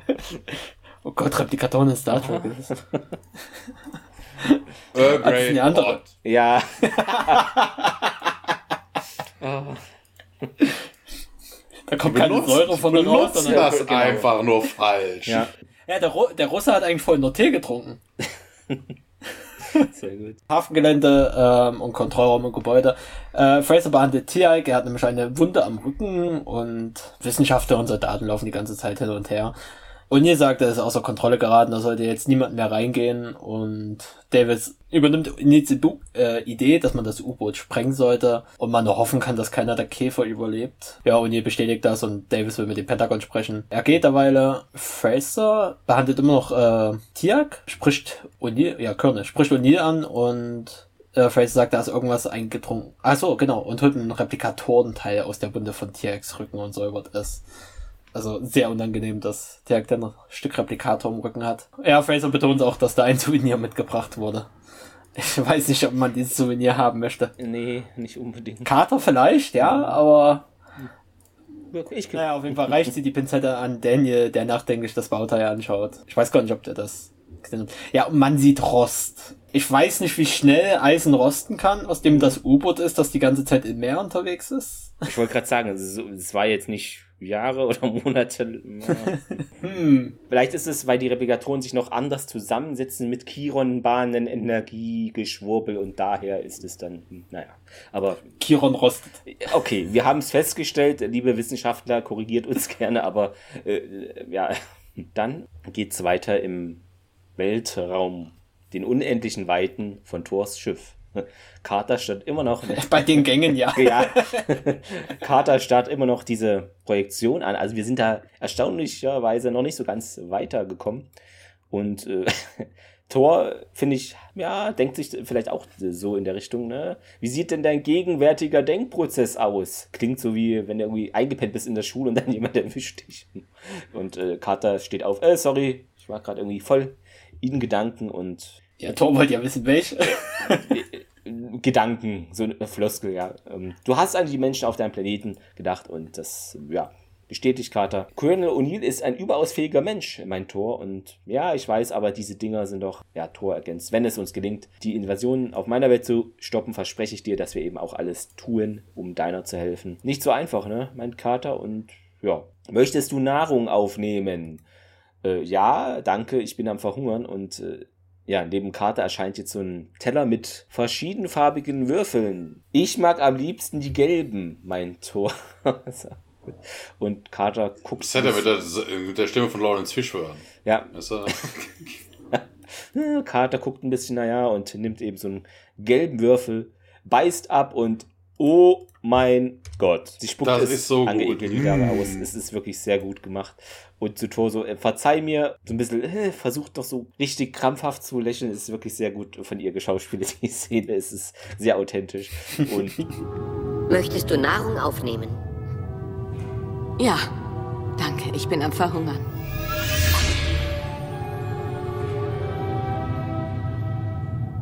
Ich mag am liebsten die gelben.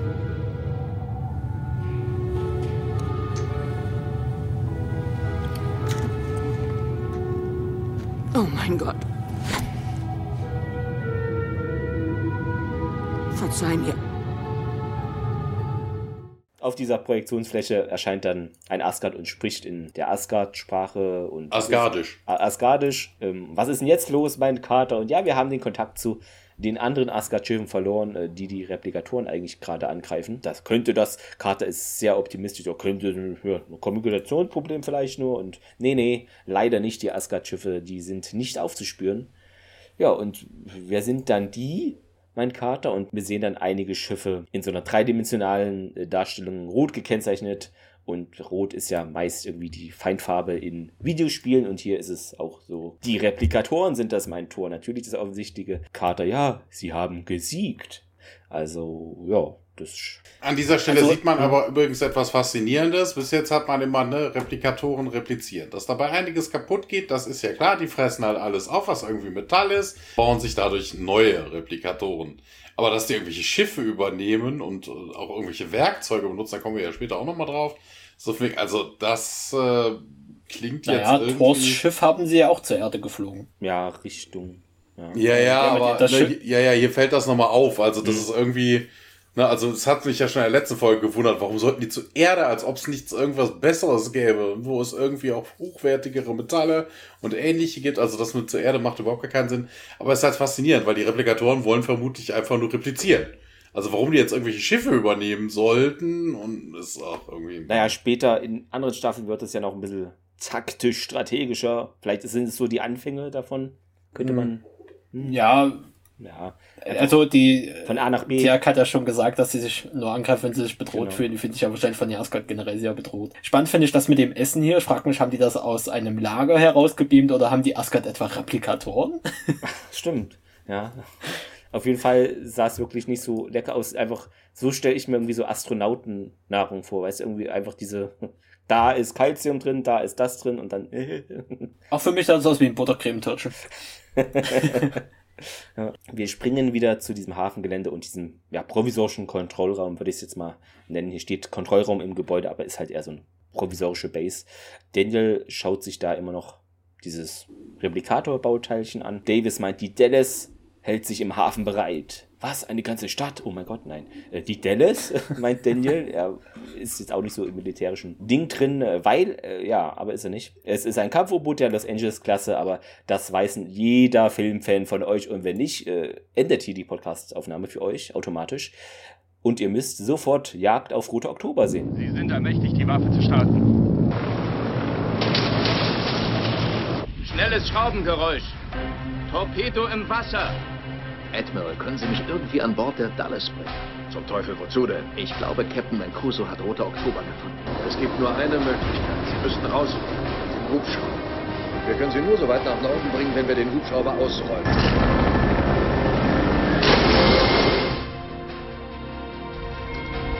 Eintauchen kleiner Objekte. Sonarbojen.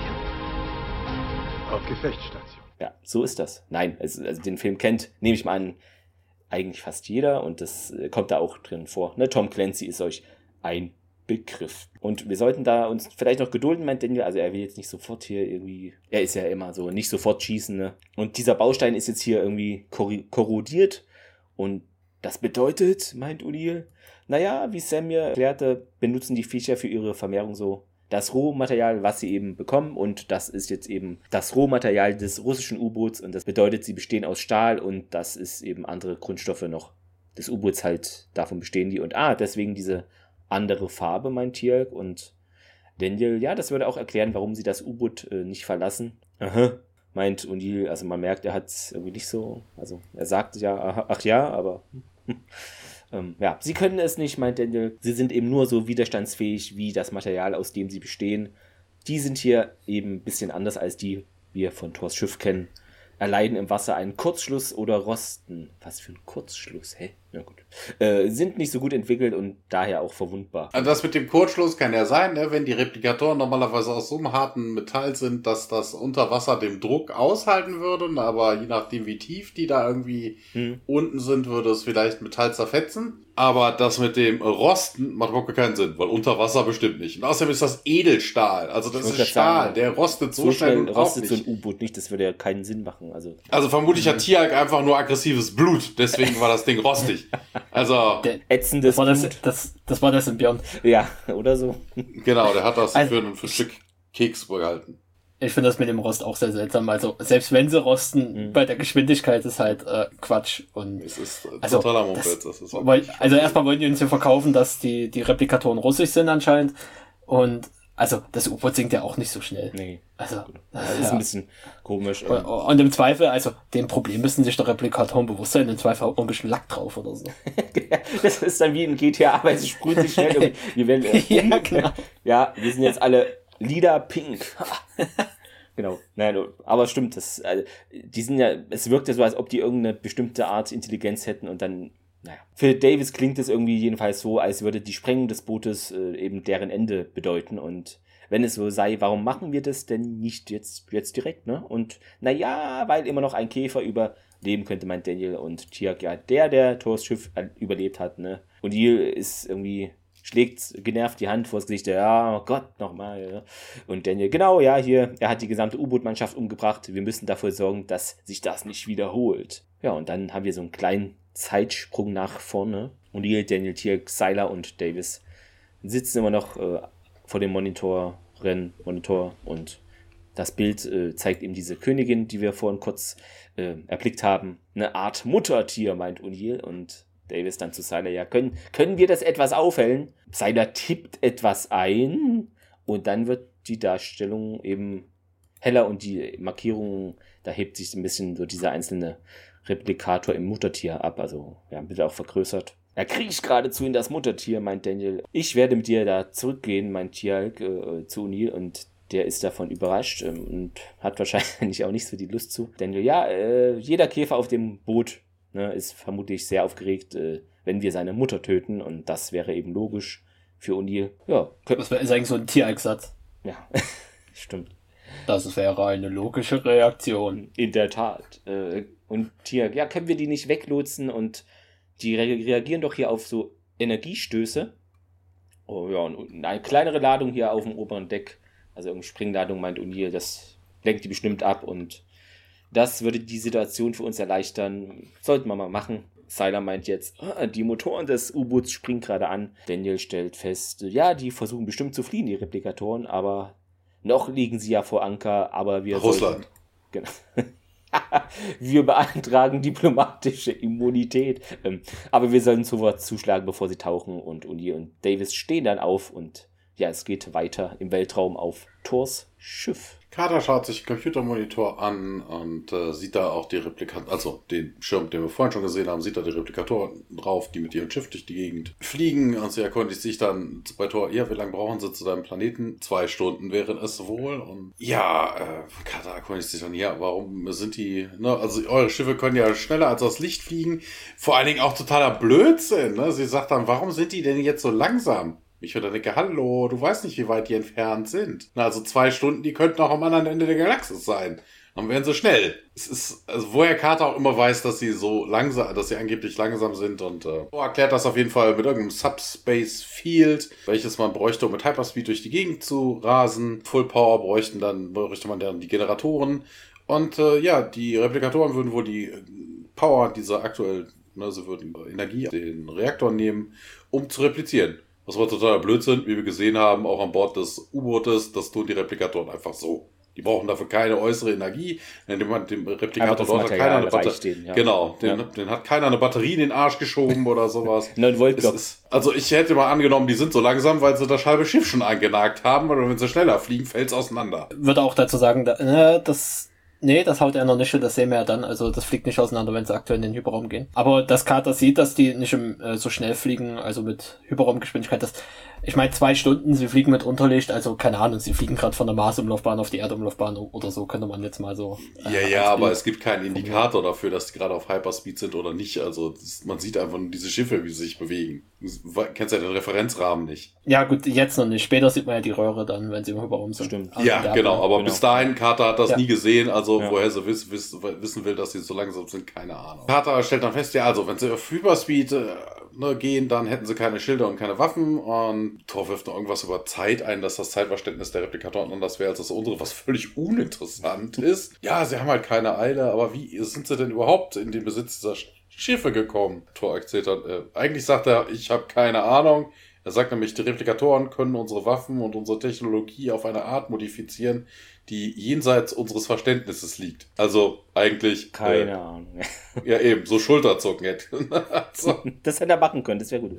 Kurz und prägnant und äh, hat das ein bisschen verwundert, weil die Replikatoren ja eigentlich alles von den Asgard gelernt hat und äh, ja, Thor wiegelt ab. Die können ja auch durchaus noch andere Quellen gehabt haben, außer die Asgard. Ne, wenn die ausgebüxt sind und sich jetzt irgendwie da in der Galaxis breit machen, könnte das ja durchaus sein. Ja, Kara stellt dann auch fest, ja, hier, okay, wir können sie nicht irgendwie anfassen. Sie können sofort unsere Schiffe übernehmen oder sie in die Luft jagen, wenn sie das wollen. Und äh, ja, wieso tun sie es dann überhaupt nicht? Und äh, ja, ne, also hintendrein muss man dazu sagen, fliegt noch ein anderes Asgard-Schiff. Deshalb hat man überhaupt diese Überwachungs... Ist ja kein Videofeed, ne? Also nee, ja. die Sensordaten. Sensor, ja. Und ähm, ne, da fliegt ein blaues Asgard-Schiff hinter und äh, Thor sagt dann auch, hey, wir haben sie nicht angegriffen. Das ist ein bisschen Borg-mäßig. Ne? Ja, also genau. solange sie nicht angegriffen werden, passiert da nichts. Ja, die Schiffe, das Schiff, was ihnen folgen würde, wäre halt äh, nicht so hochtechnologisch äh, entwickelt. Also vermutlich hat es irgendwie das schlechter schmeckende Metall. Den Weltraumtrabant äh, haben sie da hochgeschickt. Äh.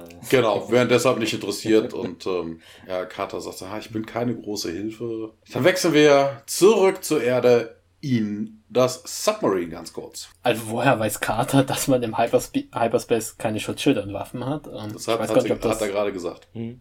Also hat, hat er eben gerade, genau. Ne? Hat er kurz erwähnt, ja. Achso, aber oh, da habe ich das irgendwie also, komplett. Nee, er sagt, in ja. order to generate a subspace field required to travel at hyperspeed, full power of the generators are required. Das heißt, wenn du, voll, wenn du alle Energie in, die, in dieses Subspace Field hast du sonst nichts. Keine Lebenshaltung. Ja. Deshalb, müssen, deshalb müssen die auch so schnell sein. Genau, ich wollte gerade sagen, deshalb müssen die auch so schnell sein, weil sonst ersticken sie, bis das sie angekommen ist sind. Das geil. Mann, die sind ja genial drauf, Wahnsinn. Ja.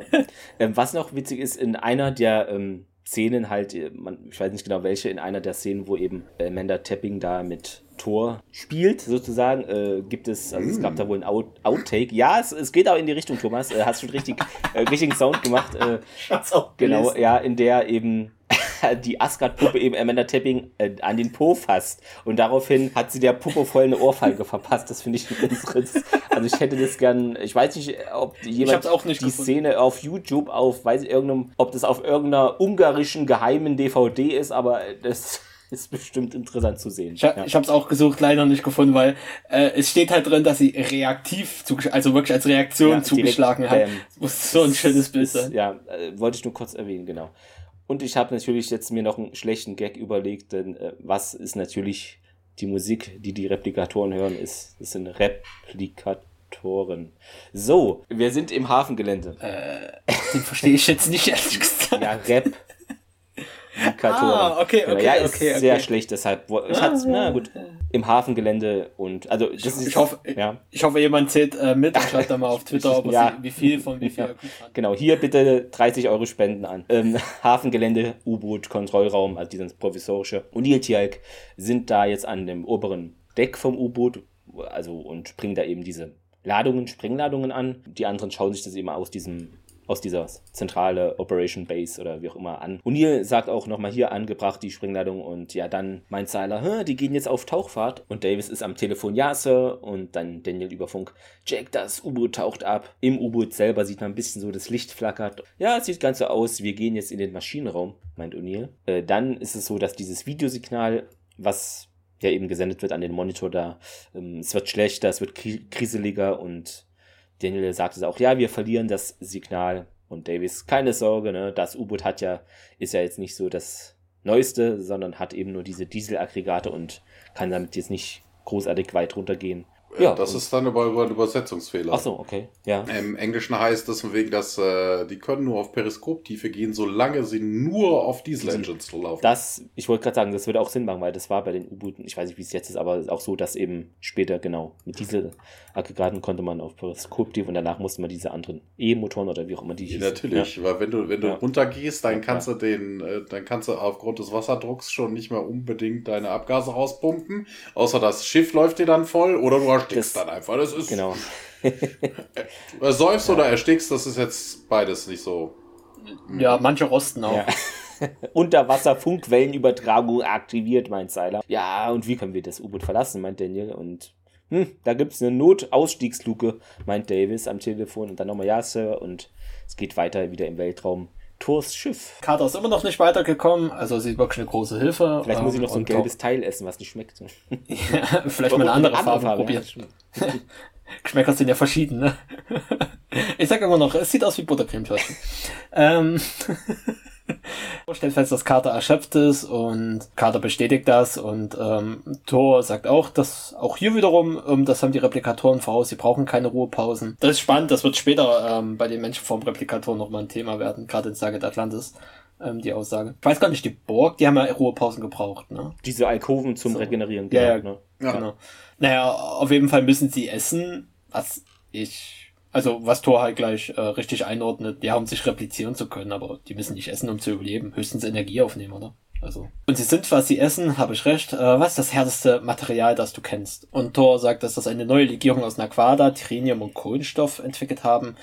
Ähm, und damit wurde das Schiff der Unil legiert, sagt man das so? Bis die Hülle lackiert. lackiert, ja.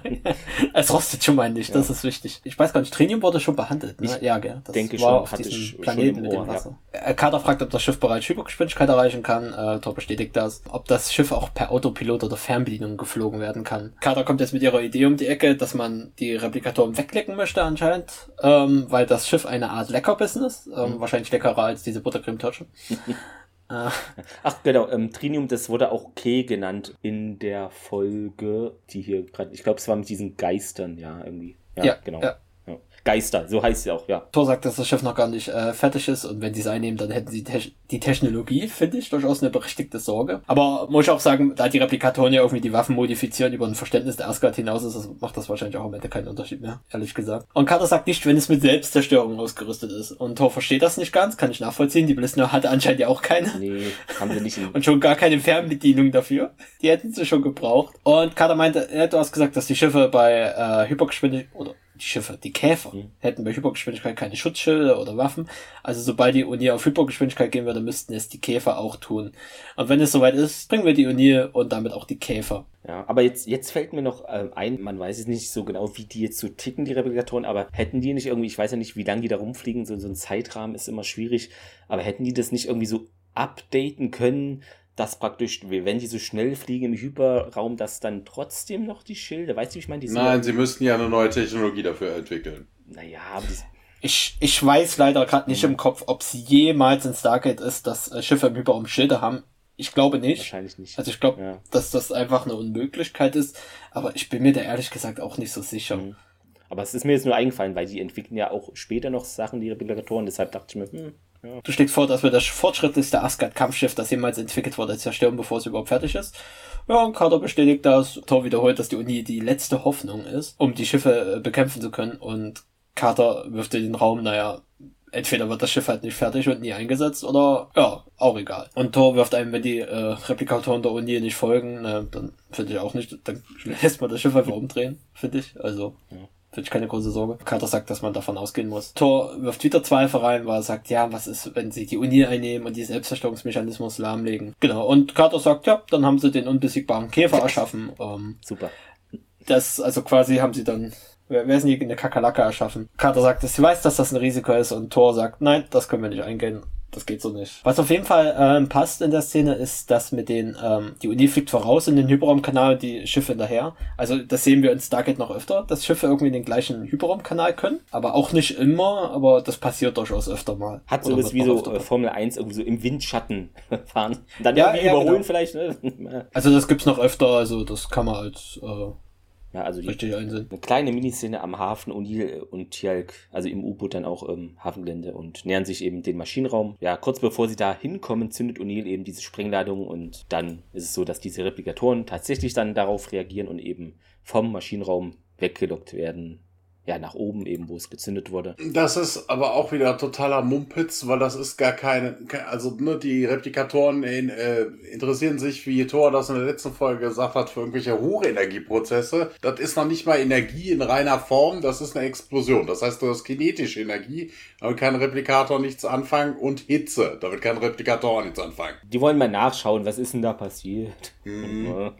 Ich, ich finde das recht witzig, dass hier eine Sprengung als Ablenkung genommen wird, weil ich in einer sehr, sehr viel späteren Folge sagt irgendwann Daniel mal, mhm.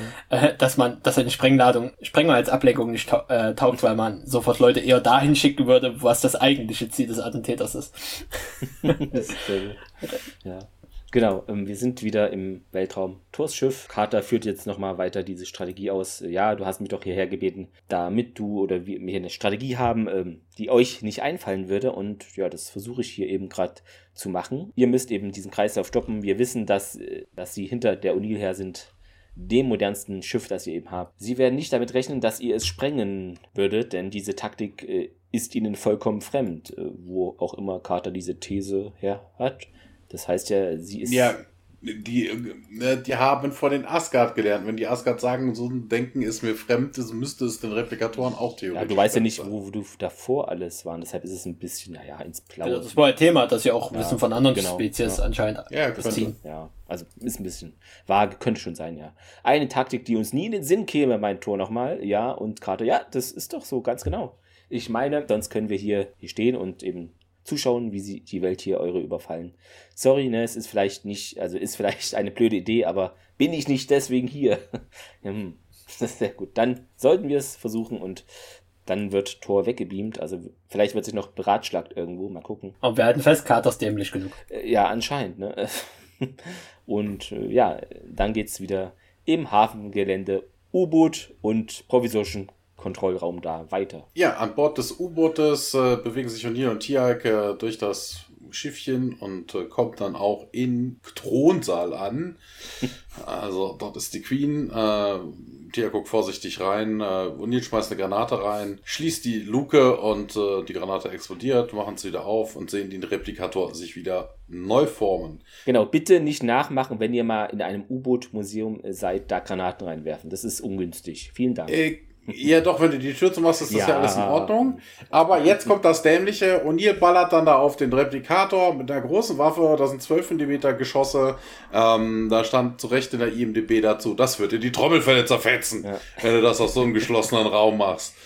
Ähm, außerdem würdest du vermutlich von den Querschlägern auch getroffen werden. Aber egal, ne? er flucht ein bisschen rum und der Replikator formt sich dann endlich nicht mehr und ähm, TX sagt dann auch, ja, wir haben das wohl, ne, hast du wohl gekriegt. Ja, das Problem ist, sie gehen wieder zurück und wollten die Leiter hochklettern und darüber haben die Replikatoren eine Barriere gebildet. Die kann man zwar beschießen und dann ist sie wieder auf, aber wieder Replikatoren drüber und zack ist die Barriere wieder da. Und ähm, ja, wir sehen dann unten auf der Ebene, wo sich die beiden befinden, auch wieder Replikatoren, die aus einer anderen Richtung kommen. Und ja, es wird ein bisschen geflucht. Im Hafen sehen wir dann Davis und Daniel und Siler, die auf diesen Bildschirm starren. Und ähm, ja, hier Davis dann auch könnte die Escape Hatch erreichen. Und im U-Boot wird wieder ein bisschen gerannt. Man rennt Richtung Escape Hatch. Ja, Siler stellt dann am, an Land fest, oh, die Ankerleine ist direkt gerade gerissen kann man irgendwas tun und ähm, ja, könnten sie irgendwie verfolgen und in Shallow Waters drängen oder sowas, ne, dass sie da auftauchen. Wobei, ja immer noch mit dem Auftauch, die sind nicht unter, also das ist auch wieder Quatsch. Haben wir vorhin gesagt, das sind nur die Diesel-Engines, die angegangen sind, also untertauchen ist da eh nicht groß. Ja, denn ja, ach nee, haben wir keine Zeit für. Und auf dem Bildschirm sieht man dann auch Tiag, die irgendwie ein, ein, eine kleine Klappe finden und sagen, hier, probieren wir das doch mal aus. Und es geht dann auch. Das ist immer so Wechsel zwischen Land und äh, Submarine Wobei wir an Land ja auch nur das Submarine von innen sehen. Ja, man öffnet diese Hatch und äh, ja, da kommen aber leider auch direkte Replikatoren raus äh, und hier ballert rein. Kommen aber mehr und mehr und ja, hier, das müssen wir vergessen. Und ja, es dringt von allen Seiten jetzt auch durch die geschlossene Tür. Ne? Die Replikatoren fressen sich da durch und sie ballern und ballern und, und hier ruft dann auch rüber zu der Mannschaft an Land, prepare to go ahead and blow this, this thing. Und Danny sagt, nee das ist aber keine gute Einstellung, Jack. Und äh, ja, dann. Was ist das für eine Arbeitsmoral, Jack? ja, echt mal. Jack nimmt seinen Helm ab, ne? Die Kamera zeigt jetzt auf sein Gesicht und äh, das sieht Daniel dann auch. Und Daniel sagt dann auch mal ganz eindeutig: Listen to me. We're not getting out of here. Mission accomplished. Blow it. Und Daniel, ja, Jack und, und also es wird so ein bisschen bla bla, ne? Und er hat aber Angst, dass er von diesen Viechern gefressen wird und Davis, geben Sie den Befehl und äh, wir wechseln zurück an Bord der O'Neill. Oder, nee, ja, wir sehen die O'Neill, wie sie startet. Ist wieder eine ganz schön viel Ich rufe Namen-Szene gewesen. Ja, stimmt. Jeder ruft mal einen anderen Namen wieder. ähm, genau, was ich noch sagen wollte, irgendwie diese ganze U-Boot-Sachen, die haben mich ein bisschen an ein, ein Stück von The Rock erinnert, wo die auch diesen Kanal da unten reingehen von dem Film. Vielleicht kennt ihr den Actionfilm den ich. Äh, Leider nicht. Ja, genau. Gregor und ich haben den besprochen in Dinge von Interesse. Könnt ihr gerne reinhören. Wir sind im Weltraum und die O'Neill wird, wie gesagt, gestartet ne, und fliegt an den drei Schiffen praktisch vorbei, den drei Replikatorschiffen. Also ist da Full Speed unterwegs. Thor beamt sich eben auf sein Schiff zurück, wo Carter immer noch da ja, wartet und sagt ihr auch, ja, die O'Neill wurde jetzt gestartet. Wir sehen diese ähm, Projektion, dass eben diese drei Schiffe von den Replikatoren eben dahin in diese Richtung drehen. Also Sie schlucken wohl den Köder und ja, sie jagen sie. Mein Kater und die O'Neill geht jetzt auf Hypergeschwindigkeit. Dann sieht man eben, dass die drei Schiffe der O'Neill jetzt im Hyperraum folgen, also im selben Hyperraumtunnel, wie auch immer man das bezeichnen könnte.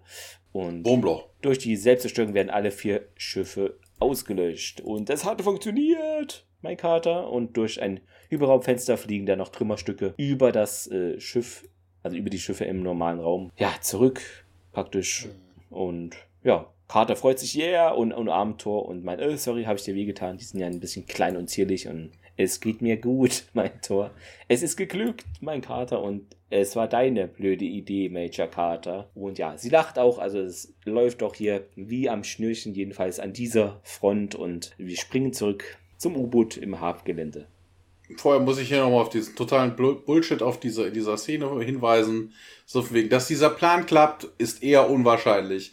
Warum sollten die Replikatoren einem einzelnen Schiff hinterher eilen, was vielleicht ein bisschen, also das Schiff wurde auf dem Planeten gebaut. Das heißt, die Legierung gibt es auch auf diesem Planeten. Warum gehe ich jetzt einem Schiff hinterher, wenn ich einen ganzen Planeten habe, wo viel mehr Material ist, vermutlich auch diese, diese Legierung ist, die man fresst. Also es macht keinen Sinn. Ja, ich ja. fallen rein. Also taktisch sie sind ja extra nah vorbeigeflogen. Vor allen Dingen, dass alle dem folgen, weißt du, wenn da mal eins mal guckt, was da los ist oder so, aber nicht alle. Ja, ist ein bisschen komisch. Ja, das, das ist, ist, auch ist schwachsinnig. Zwei, die runterfliegen und eins, das hinterherfliegt, hätte es wahrscheinlich auch getan. Ja. Es hätte ähm, auch getan, alle drei auf dem Planeten und keiner dem Schiff ja. hinterher. Wo ist denn das Problem? Auch, dass anscheinend wieder ein Hyperraumfenster geöffnet wird und Trümmerstücke rauskommen, weiß ich nicht. Wer öffnet das Fenster? Oder was, wenn die Schiffe gesprengt sind. Der Herr Windows. Oh wow. Bill Gates? ja.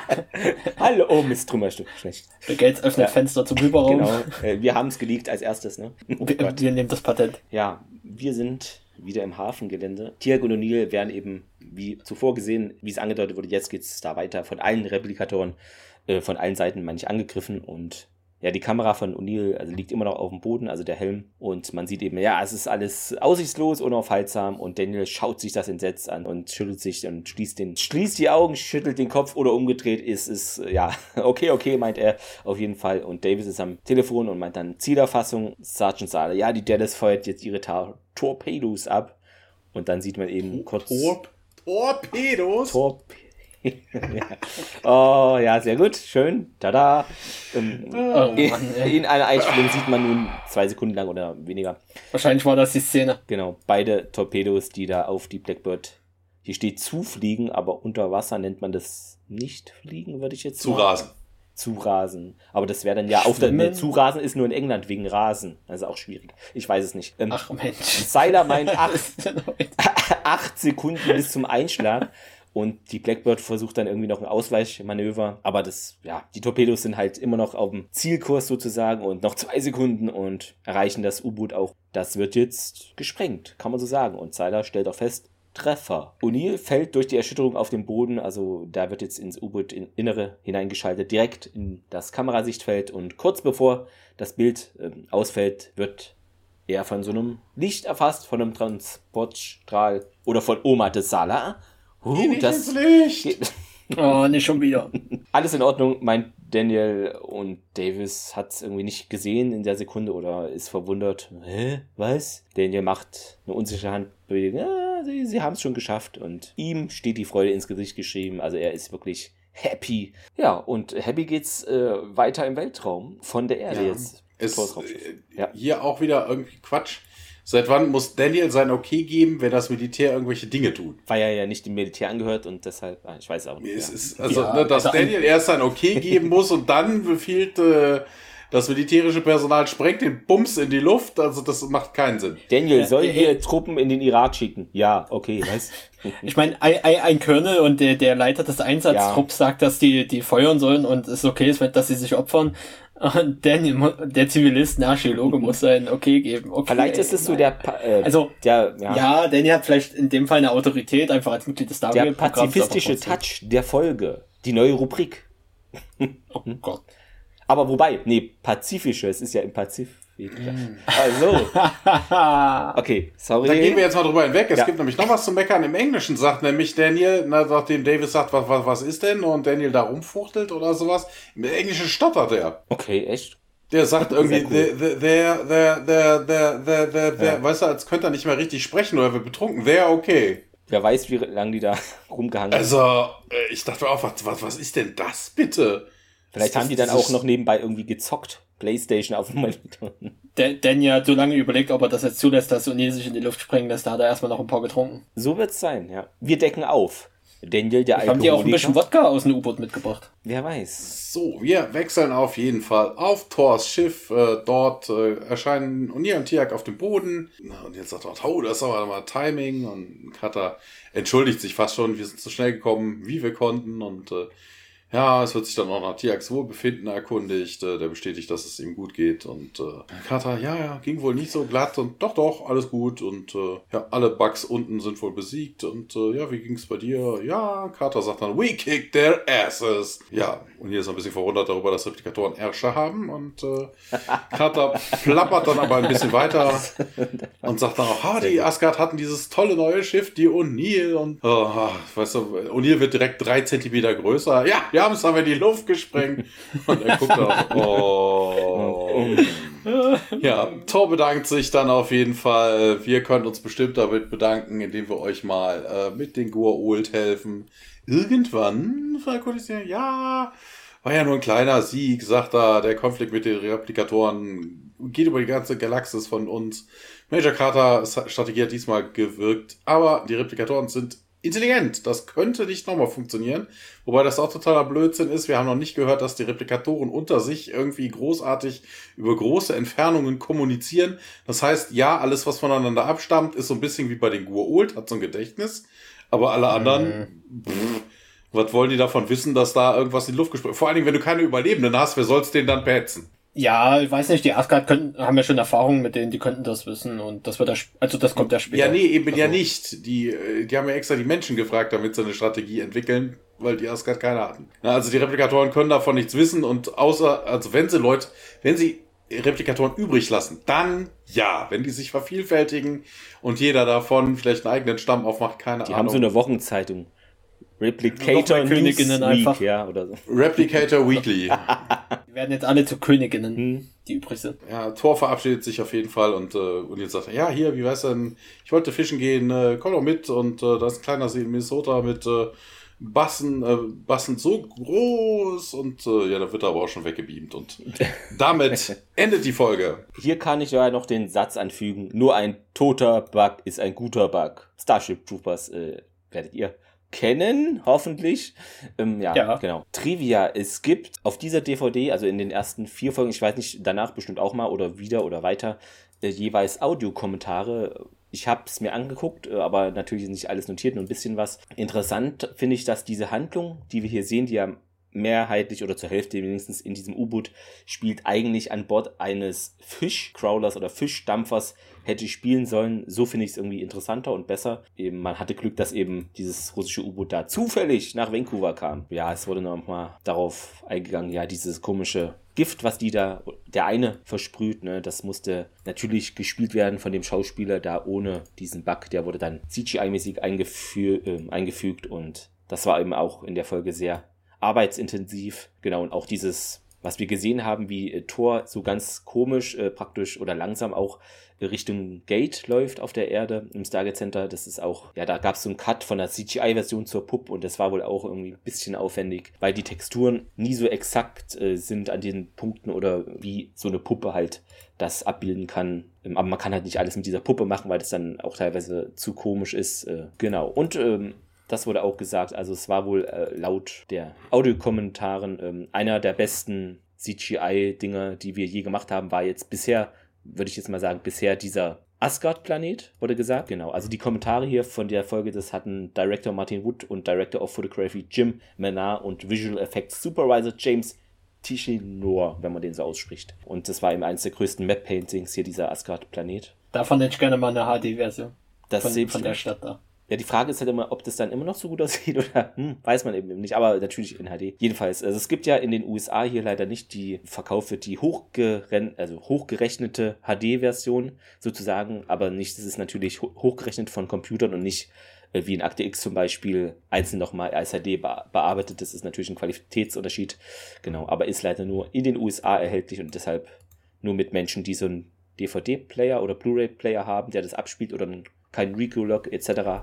haben, könnt ihr es, glaube ich, gucken. Ja, und für Amanda Tapping hat sie auch gesagt, also, oder wurde angemerkt, äh, dass es schon recht schwierig war, diese ganzen Screen-Screen Scenes, oh Gott, diese Wörter heute äh, zu drehen, weil sie hatte halt immer dann eigentlich die Puppe oder halt im, und äh, stand halt vor diesem Bildschirm, wo eigentlich oftmals auch noch nichts angezeigt wurde, obwohl sie dann halt auf diese äh, Asgard-Schiffe geguckt hat und dann da irgendwie so tun musste, als ob sie was überrascht und ja, genau. Ja, in einer Szene war sie sehr überrascht. Ja, das hat sie wirklich gut gemacht. Und äh, dieser haben wir auch gesehen, diesen Käfer, der dann eben für sie, ja, das war ja wie so ein Hologramm oder so, ne? Der bestand aus Plexiglas, war so ein Plexiglas-Käfer. Also das war jetzt wirklich mal kein CGI-Käfer, äh, den sie da genommen haben. Ja, was noch gesagt wurde vom Regisseur, dass eben die Nemesis äh, was äh, White Big Shoots, äh, also Nemesis 1. Aber hier war eben alles sehr klein und eng, aber die Gefahr laut ihm eben noch größer spürbar aufgrund der Komprimierung eben in diesen engen Raum. Äh, was man noch sagen kann, dass diese Episode eventuell inspiriert sein könnte von Aliens oder den X-Files Episodes. Sie Host Apple. Ja, ich erzählt, ne, mit den Facehuggern. Ja, genau, und War of the Coprophagus. Krieg der Coprophagen hieße in Deutsch, glaube ich. Musikalisch ist es wohl an Jaws äh, angelehnt. Und diese Episode finde ich auch cool. In dem Film Fanboys von 2009 äh, gibt es da eine Referenz, denn Linus, Hutch und Widow und so schauen sich diese Episode im Fernsehen an. Also ich weiß nicht, ob es stimmt, ich hatte es gelesen, ähm, ihr werdet es vielleicht wissen. Ich hatte gelesen, es ist die erste, S also es ist SG1 äh, Premiere, denn hier tauchen die Gua'uld nicht auf, aber Stimmt, kann das stimmen? Nee, da gab es doch schon mehr. Ich wollte gerade sagen, weil ja. Und in der letzten ja, Folge waren die ja auch nicht. Genau. Also deshalb, ich glaube auch. Also hier, hier wurden sie ja sogar erwähnt mit dem Kampf gegen die Goa'uld, ja. wo die Asgard helfen konnten. Aber ich würde auch sagen, es gab noch mehrere, wo eben nur mal, ja. die nicht ähm, zu sehen waren, deshalb. Ja, auch der Kristallschädel, da gab es keine, also bitte, Stimmt. da gibt es haufenweise. Ähm, ich weiß gar nicht, ob das der erste äh, vierte Wandbreak war äh, hm. mit am Anfang, wo die Russen geredet haben. Das ist, sind die Replik diese Käfer aus der letzten Episode. Ähm, no. Ja, es könnte auch könnte sein, dass der erste das in diese Richtung war. Also sowas ja. ist mir noch nicht jedenfalls aufgefallen. Natürlich überliest man auch Dinge, weil es zu viel ist, aber wirkt hier so, genau, als wäre es zum ersten Mal sowas gemacht worden. Auf jeden Fall, ja. Genau, was gibt es noch? Äh, die, die Szene äh, im Torpedorohr wurde von äh, Martin Wood selbst gedreht, weil die Kameramänner klaustrophobisch waren. Oh, ja.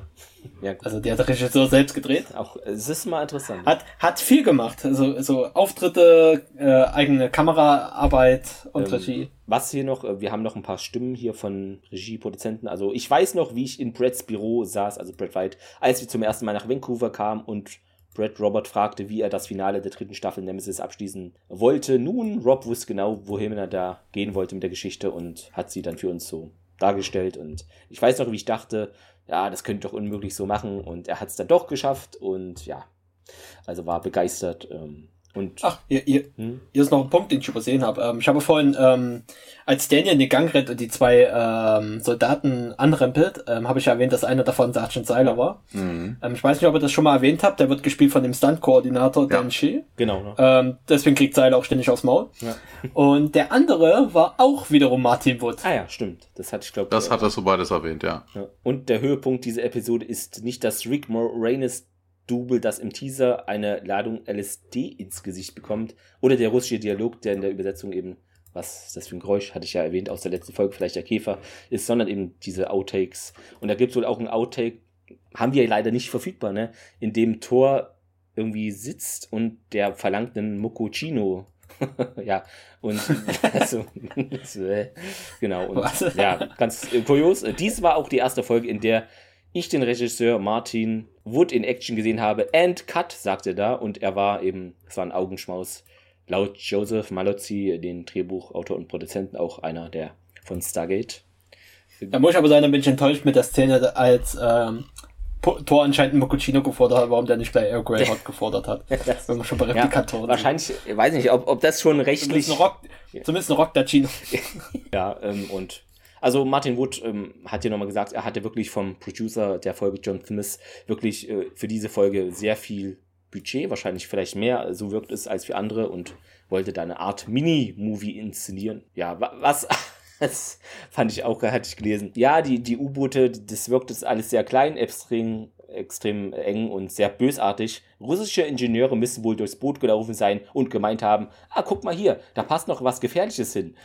Du kannst es hier, du kannst hier rumrennen, also sei dir sicher, dass da scharfe Dinge zu äh, sehen sind, wo du dich stoßen kannst. das fand ich auch cool. Aber ich glaube, eh in so einem U-Boot, da sind so viele komische Dinge an der Seite, wo du schnell mal gegen dotzt, äh, einfach. Diese engen Gänge sind einfach nur, sollen ein Kontrast sein zu den Megagängen der Asgard. Ja. Oh, wir haben in der Folge noch äh, ein paar Fehler. Mhm. Ähm, zu finden. Also einmal das mit dem Planeten, wo man nicht weiß, ob das ein Fehler ist oder ob das ein Gag zur Staffel genau. ist. Das könnte ich mir auch gut vorstellen, tatsächlich. Ja. Finde ich tatsächlich schlüssig. Ja, hatten wir ähm, ja schon. Äh, am Ende der Episode, als das, als das Schiff, äh, nee, als die Uni zerstört wird und die Explosionsfälle das Schiff von Tor erreicht, äh, war die, war das Schild orange statt wie sonst grün-blau schimmernd. Okay, finde ich. Mhm, ja, Hier wird erklärt noch, ja. dass das eine andere äh, äh Technologie ist. Naja, mhm. das finde ich. Genau, so ach so, ähm, gab noch äh, Fehler, da muss ich jetzt meine Russischkenntnisse rauskramen. Hatte ich ja seit Hattest du das Klasse. nicht am Anfang erwähnt? Nee, hatte ich nicht. Äh, es gibt nämlich in der gesamten Serie eben russische Wörter haben da Tippfehler und hier ist es so, die Torpedoluke, die von Juri und Boris Jelzin nein, beobachtet wird, äh, hat große rote Buchstaben, die Sabrijestja bedeuten, was ein Schreibfehler von Sabrijestja ist. Im Englischen könnte es sowas etwas wie forbidden statt forbidden sein. Die Tür, des, die Tür der Batteriestation ist ebenfalls falsch beschriftet auf der heißt es auf Russisch eben Abteil für Akkumulatoren, also Akkumulatoryni Ostek und nicht Batteriestation und das Wort Batterie wurde eben auch Tippfehler geschrieben. Ja. Äh, Akkumulatoren sind Batterien. Ja, aber, aber es wurde äh, falsch geschrieben im Russischen. Ja, okay. Aber da, da frage ich mich ehrlich gesagt, also das war ein richtiges russisches U-Boot. Warum ist da falsch geschrieben? Ähm, ja, ge ge genau, also die werden doch nicht da drin rumgekritzelt haben, noch für die Filmaufnahmen, oder? Nee, aber also. ich kann mir nur vorstellen, vielleicht, wenn das da einfach ein Fehler ist, weil, ja, einfach so Rechtschreibfehler, wahrscheinlich, so wie bei uns, dann einfach irgendwas in Haltestelle mit einem L oder so. Manchmal, es ist selten, aber hm, kommt vor. Genau. Ja. Ähm, dann gibt's noch äh, als SG1 ohne Danny am Anfang der Episode durch das Stargate zurückkehrt, spricht Carter die erste Hälfte des Wortes äh, Stasis-Kapsel englisch aus, also Stasis-Kapsel. Mhm. Und bei Zeitindex 1738 fällt die Gewehrlampe von Tierk aus. In der nächsten Einstellung funktioniert sie wieder. Ja, ein kleiner Wackler. Ja, gut, das haben die Replikatoren repariert. Ja. Nein. Und was ich als äh, Link noch empfehlen kann, ähm, Joseph Malozzi hat am 9.26.20 eine Konzeptzeichnung hm, von Otala ja. äh, und dem Ballistenschiff auf Twitter veröffentlicht. Genau, die packen wir auf jeden Fall in die Shownotes hinein. Wo habe ich es denn da? Ja, äh, dann kämen wir auch äh, schon zum Zitat, was heißt schon, ist ja lange Aufnahme, äh, äh, zum Zitat der Woche. Miguel, hast du denn da ein Zitat für dich herausfinden können? Ähm, also ich fand die witzigste Stelle war am Anfang ähm, einfach die Ankunft ähm, mhm. insgesamt, also äh, das mit dem Duschen, der Part, der ja, war direkt hätte so ich auch gewählt, ja. ja, äh, Hammond besteht darauf. Ähm, ich persönlich habe eine kleine Verbindung zu dem Zitat mit äh, der Fanfare, äh, weil ich früher selber in einem Fanfarenzug war und da ist die Szene mir einfach im Kopf geblieben ah, ja. und ich glaube, ja. Deswegen kann ich wahrscheinlich genau. gut sagen, dass ja. die nie wieder eine Fanfare erwähnen werden. Okay. Ja, okay, wenn du das nimmst, dann würde ich dann das ähm, ja, von Carter nehmen irgendwie und, und Thor, diesen Dialog hier. Ich mag am liebsten die gelben und es, wie sie dann da reinbeißt und so. Äh, es ist halt nicht wirklich ein Dialog, vielleicht, aber eine Szene einfach, ja, die sehr schön war. Äh, ja, Thomas. Bitte, das Beste habt ihr doch völlig vergessen. Die Jetzt Diskussion kommt's. zwischen Carter und O'Neill, wo es darum geht, wer dümmer ist. Ah. Carter, I could go, sir. O'Neill, ja. I don't know, Carter. You may not be dumb enough. ja, ist Ja, good point. Ja. Also, man merkt wieder, O'Neill hat einfach diese, hat wie immer die besten ähm, Jokes in Kombination mit den anderen. Ja, ist meistens so, genau. Ja, äh, dann kommen wir zum Fazit. Wie ist denn, äh, Miguel, dein fazitärer Eindruck dieser Episode? Also, puh, schwierig. Ähm, also ich mag insgesamt das Konzept der Episode. Man hat so zwei Standorte, die wechseln sich ab. Ähm, hat so zwei Gefahren und muss sie besiegen. Ähm, mag ich sehr sowas, wenn, weil da auch so ein bisschen Abwechslung reinkommt. Ich muss sagen, die Lösungen, die schmecken mir nicht so gut, insbesondere das auf der Erde mit dem Rosten und weiß nicht, also warum löscht eine Granate diese komische Königin aus oder so ein Sprengsatz, ich weiß gerade gar nicht mehr genau, äh, aber so ein Tornado hm. lässt die unangetastet, verstehe ich nicht. Das gefällt mir nicht so gut. Also ich würde sagen, einen leichten Daumen nach oben. Weil mir die Lösung nicht gefallen, aber ich mag so die, die, das Grundkonzept der Episode durchaus sehr. Ah, gut. Ja, Thomas, wie sieht's denn bei dir aus? Äh, ja, das ist eigentlich, auch im also, Vergleich zur letzten ja, das ist, die letzte war okay, das hier ist totaler Mist. Ne, also ihr habt noch so viele Fehler genannt, die in der Folge aufgetaucht sind. Auch dieses Ganze so wegen, oh Gott, ich laufe einem Schiff hinterher, anstatt einen ganzen Planeten zu futtern. Äh, ne, also so, so viel Krempel, ne, dasselbe Wurmloch oder so, wo sie dann alle durchhacken, ist auch irgendwie merkwürdig. Also es gab zu viel Krempel da drin.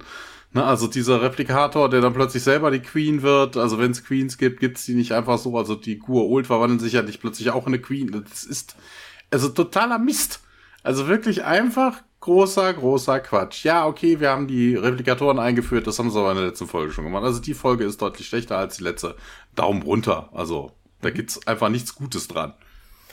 Okay, ja, ähm, also ich finde sie auch wie, wie ein bisschen leicht schwächer als die erste Folge, obwohl ich glaube, ich fand, dass in der letzten Folge in der Nachbetrachtung noch mehr Fehler waren. Ich weiß nicht, aber gut, ich ja, es kommt ja immer drauf an, welche Fehler stören einen und wie. Das ist ja, da sind wir ja alle unterschiedlich, sonst wäre es ja langweilig. Aber ich muss auch sagen, ich fand, das habe ich mir sogar hier stets wirklich grün auf schwarz, weil ich schreibe nicht schwarz auf weiß, weil dann kriege ich nach fünf Sekunden, wenn ich drauf gucke, Augen Schäden. Die Lösung, eben die O'Neill in die Luft zu sprengen, das, ja, das fand ich irgendwie ein bisschen, ja, merkwürdig oder zu einfach gedacht. Irgendwie, ich hätte mir das irgendwie, weiß nicht, irgendwas anderes. Ja, ich habe jetzt auch nicht das, die Lösung, wie man es hätte machen können, ich weiß, aber irgendwie war das so, hm, wir sprengen halt was in die Luft, so, ja. Ich muss sagen, ich hätte noch gern gesehen, was die Uni kann. Ja, genau. Und ähm, der Torplot, da stimme ich äh, O'Neill zu, der, also oder die, Lob, das fand ich manchmal nicht so ganz durchdacht, weil wenn man wirklich jemanden, der sich da nicht so technisch denkt oder auch nicht so wissenschaftlich, dann würde man wirklich nicht Carter dahin schicken, sondern jemanden, der völlig out of the box denkt und gar nicht mit irgendwelchen, hm, hätte dann vielleicht also ich will nicht sagen, dass Uni dumm also, ist, aber also es ist war, wissenschaftlich so. Ja, ja, halt, aber es war schon gut, dass er O'Neill, dass sie Carter ja. mitgespielt haben. O'Neill hätte mit, äh, mit Fischen nach den, nach den Replikatoren geworfen. Also ja, dann stinken die und hauen ab. Also vielleicht mit, mit Barschen? Nee, mit Barschen. Ja, genau. ja, äh, genau das. Äh, dann hatte ich mir noch notiert, was ich auch nicht so gut fand. Das hatte, glaube Thomas auch schon am Anfang gesagt. Es, äh, oder du, Miguel, es war wirklich von der ersten Sekunde an durchschaubar, dass diese Red Shirts in Schwarz, Smith und Müller, keine Ahnung wie die hießen, dass die Probleme bekommen und nie wieder auftauchen werden. Also man wusste es, man hat die kurz gesehen, irgendwie an dem Monitor, die Beschriftung Smith und noch irgendwen. Und, und man wusste schon, ja, das wird nichts, Jungs. Es tut mir leid für euch, aber das wird nichts werden. Und das war mir zu offensichtlich und das muss ja auch nicht immer so sein, finde ich. Aber sonst äh, fand ich auch schon gut, dass es eben mal zwei Standorte hatte, also zwei Handlungspunkte. Und es war einiges los mit dem U-Boot, das war doch äh, sehr gut inszeniert und da waren auch teilweise so Miniszenen, äh, wo die organisch waren, wo von der Seite praktisch mal gefilmt wurde und dann sieht man auch die Käfer so hinter der Verkabelung klettern. Also das wirkte ein bisschen gut organisch gemacht. Ähm, auch für diese, man muss ja den Kontext der Zeit sehen, das war schon damals technisch ja, für eine Serie schon nicht schlecht gemacht. Da gibt es manchmal auch andere Folgen, wo ich mir denke, oh mein Gott, warum sieht die Folge aus, wie sie aussieht? Ihr habt es doch viel besser hinbekommen. Aber manchmal ist das Geld auch so eine Sache. Hier war es vorhanden. Deshalb würde ich auch, ja, leichter Daumen noch nach oben, aber eher mit Tendenz zur Mitte, mit Abstrichen. Aber ist für mich nicht eine Standard, ja, okay, Folge, sondern ein bisschen besser noch. Deshalb, hm, ja. Dann haben wir in einer Woche für euch die Folge. Ich hatte Thomas auf WhatsApp geschrieben und der dachte, hey, du hast die falsche Folge geschaut. Nein, ich hatte Zeit und dachte, da mache ich es gleich. Die im Original heißt The Other Side. Aber das ist natürlich, den Deutschen ist das nicht genug. Da fehlt dann nämlich was. Und deshalb heißt diese Folge im Deutschen die andere Seite der Medaille. Ja, mal gucken, was da drauf vorkommt. Auf jeden Fall ist diese Folge fast schon ja, tagesaktuell, würde ich nicht sagen, aber dann müssen wir singen. Da gibt's auch diesen, da gibt's auch diesen Song aus den, aus den 80ern. On the other side I see you again. ja, auf jeden Fall äh, wird es äh, actionreich und äh, ja, ich denke, Thomas wird mit der Folge vielleicht Probleme haben, because of Kammerspielgefahr. Alarm. Hm, aber gut, wird man sehen. Er, er, bra er braucht das auf einem Soundboard, befürchte ich. das stimmt, ja. Äh, es ist ein bisschen kammerspielig, aber es gibt auch Gänge, deshalb gleicht sich das vielleicht. Hm, muss man gucken. Genau, ja. Ähm, auf ja, aber das wäre doch was für ein Podcast hier, Clemens. Wir ja. brauchen so, so, so einen Stargate-Podcast. Dann gibt es ab und zu so Iris-Geräusche und Stargate-Wusch ja, und, und Tieralk, der dann Indeed sagt. Vielleicht kann ich das so. da irgendwie drauf programmieren. Da muss ich mich nochmal mehr beschäftigen. Aber es geht Na, bestimmt, ne? Genau. Ich habe ja auch Funktionstasten auf ja. meiner Tastatur vielleicht. Äh. Ja, dann sind wir soweit äh, durch. Ja, lieber Miguel, äh, schön, dass du da warst. Schreib uns gerne an, wenn du gerne. irgendwie meinst, ja, hier Folge so und so in Staffel, da hätte ich doch noch mal Lust zu oder so einfach. Ach, schreib, schreib mir am besten bei der nächsten Replikator-Folge. Okay, ja, müssen wir mal gucken, weil es jetzt gerade gar nicht auswendig. Ähm, ich weiß auch nicht, wann die nächste ist in dieser Staffel noch eine haben? Ich würde erstmal sagen, nein. Ich weiß es gar nicht. Aber weil so oft tauchen die ja jetzt in der Mitte noch nicht so der Serie. Es stimmt alles, es sind zehn Staffeln, das ist alles ein bisschen viel. Ja. Genau, deshalb. Ich muss auch immer überlegen, ja. wann war was gerade in den ersten Gerade mit Staffeln. diesen Fakten sich merken zeitlich, das finde ich immer schwierig. Äh, ja, nee, aber ich hoffe, du hattest auch Spaß und ja. Aber natürlich. Genau. Ja, äh, soweit, so gut. Äh, schaut natürlich Stargate und hört diesen Podcast und 5-Sterne-Bewertungen reinballern. Geht ja leider technisch nur, ne? ihr wisst es.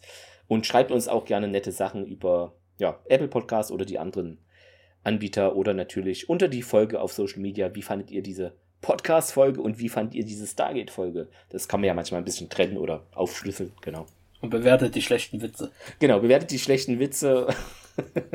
Es ja. geht doch eh noch 5-Sterne-Bewertung, also, ne? Nee, das ist so aufgeschlüsselt, weißt du, Wertung. Achso, achso, die Witze nochmal. Ja, ah, genau. ah, okay, nochmal extra. Bei den Witzen gehen geht's von 1 bis 5. Daher, da, da sind wir dann demokratisch unterwegs. In, in dieser kleinen Mini-Rubrik vielleicht. Ja. Dann hätten wir die zwei Stunden geknackt. Wenn ich es schneide, sind es gefühlt dann wahrscheinlich eine Stunde 40, würde ich schätzen. Na, mal gucken. 1,45. Habt noch einen schönen Tag oder Zeitrahmen, in dem ihr diesen Podcast hört. Ja, ja live ja. long and prosper. Hm.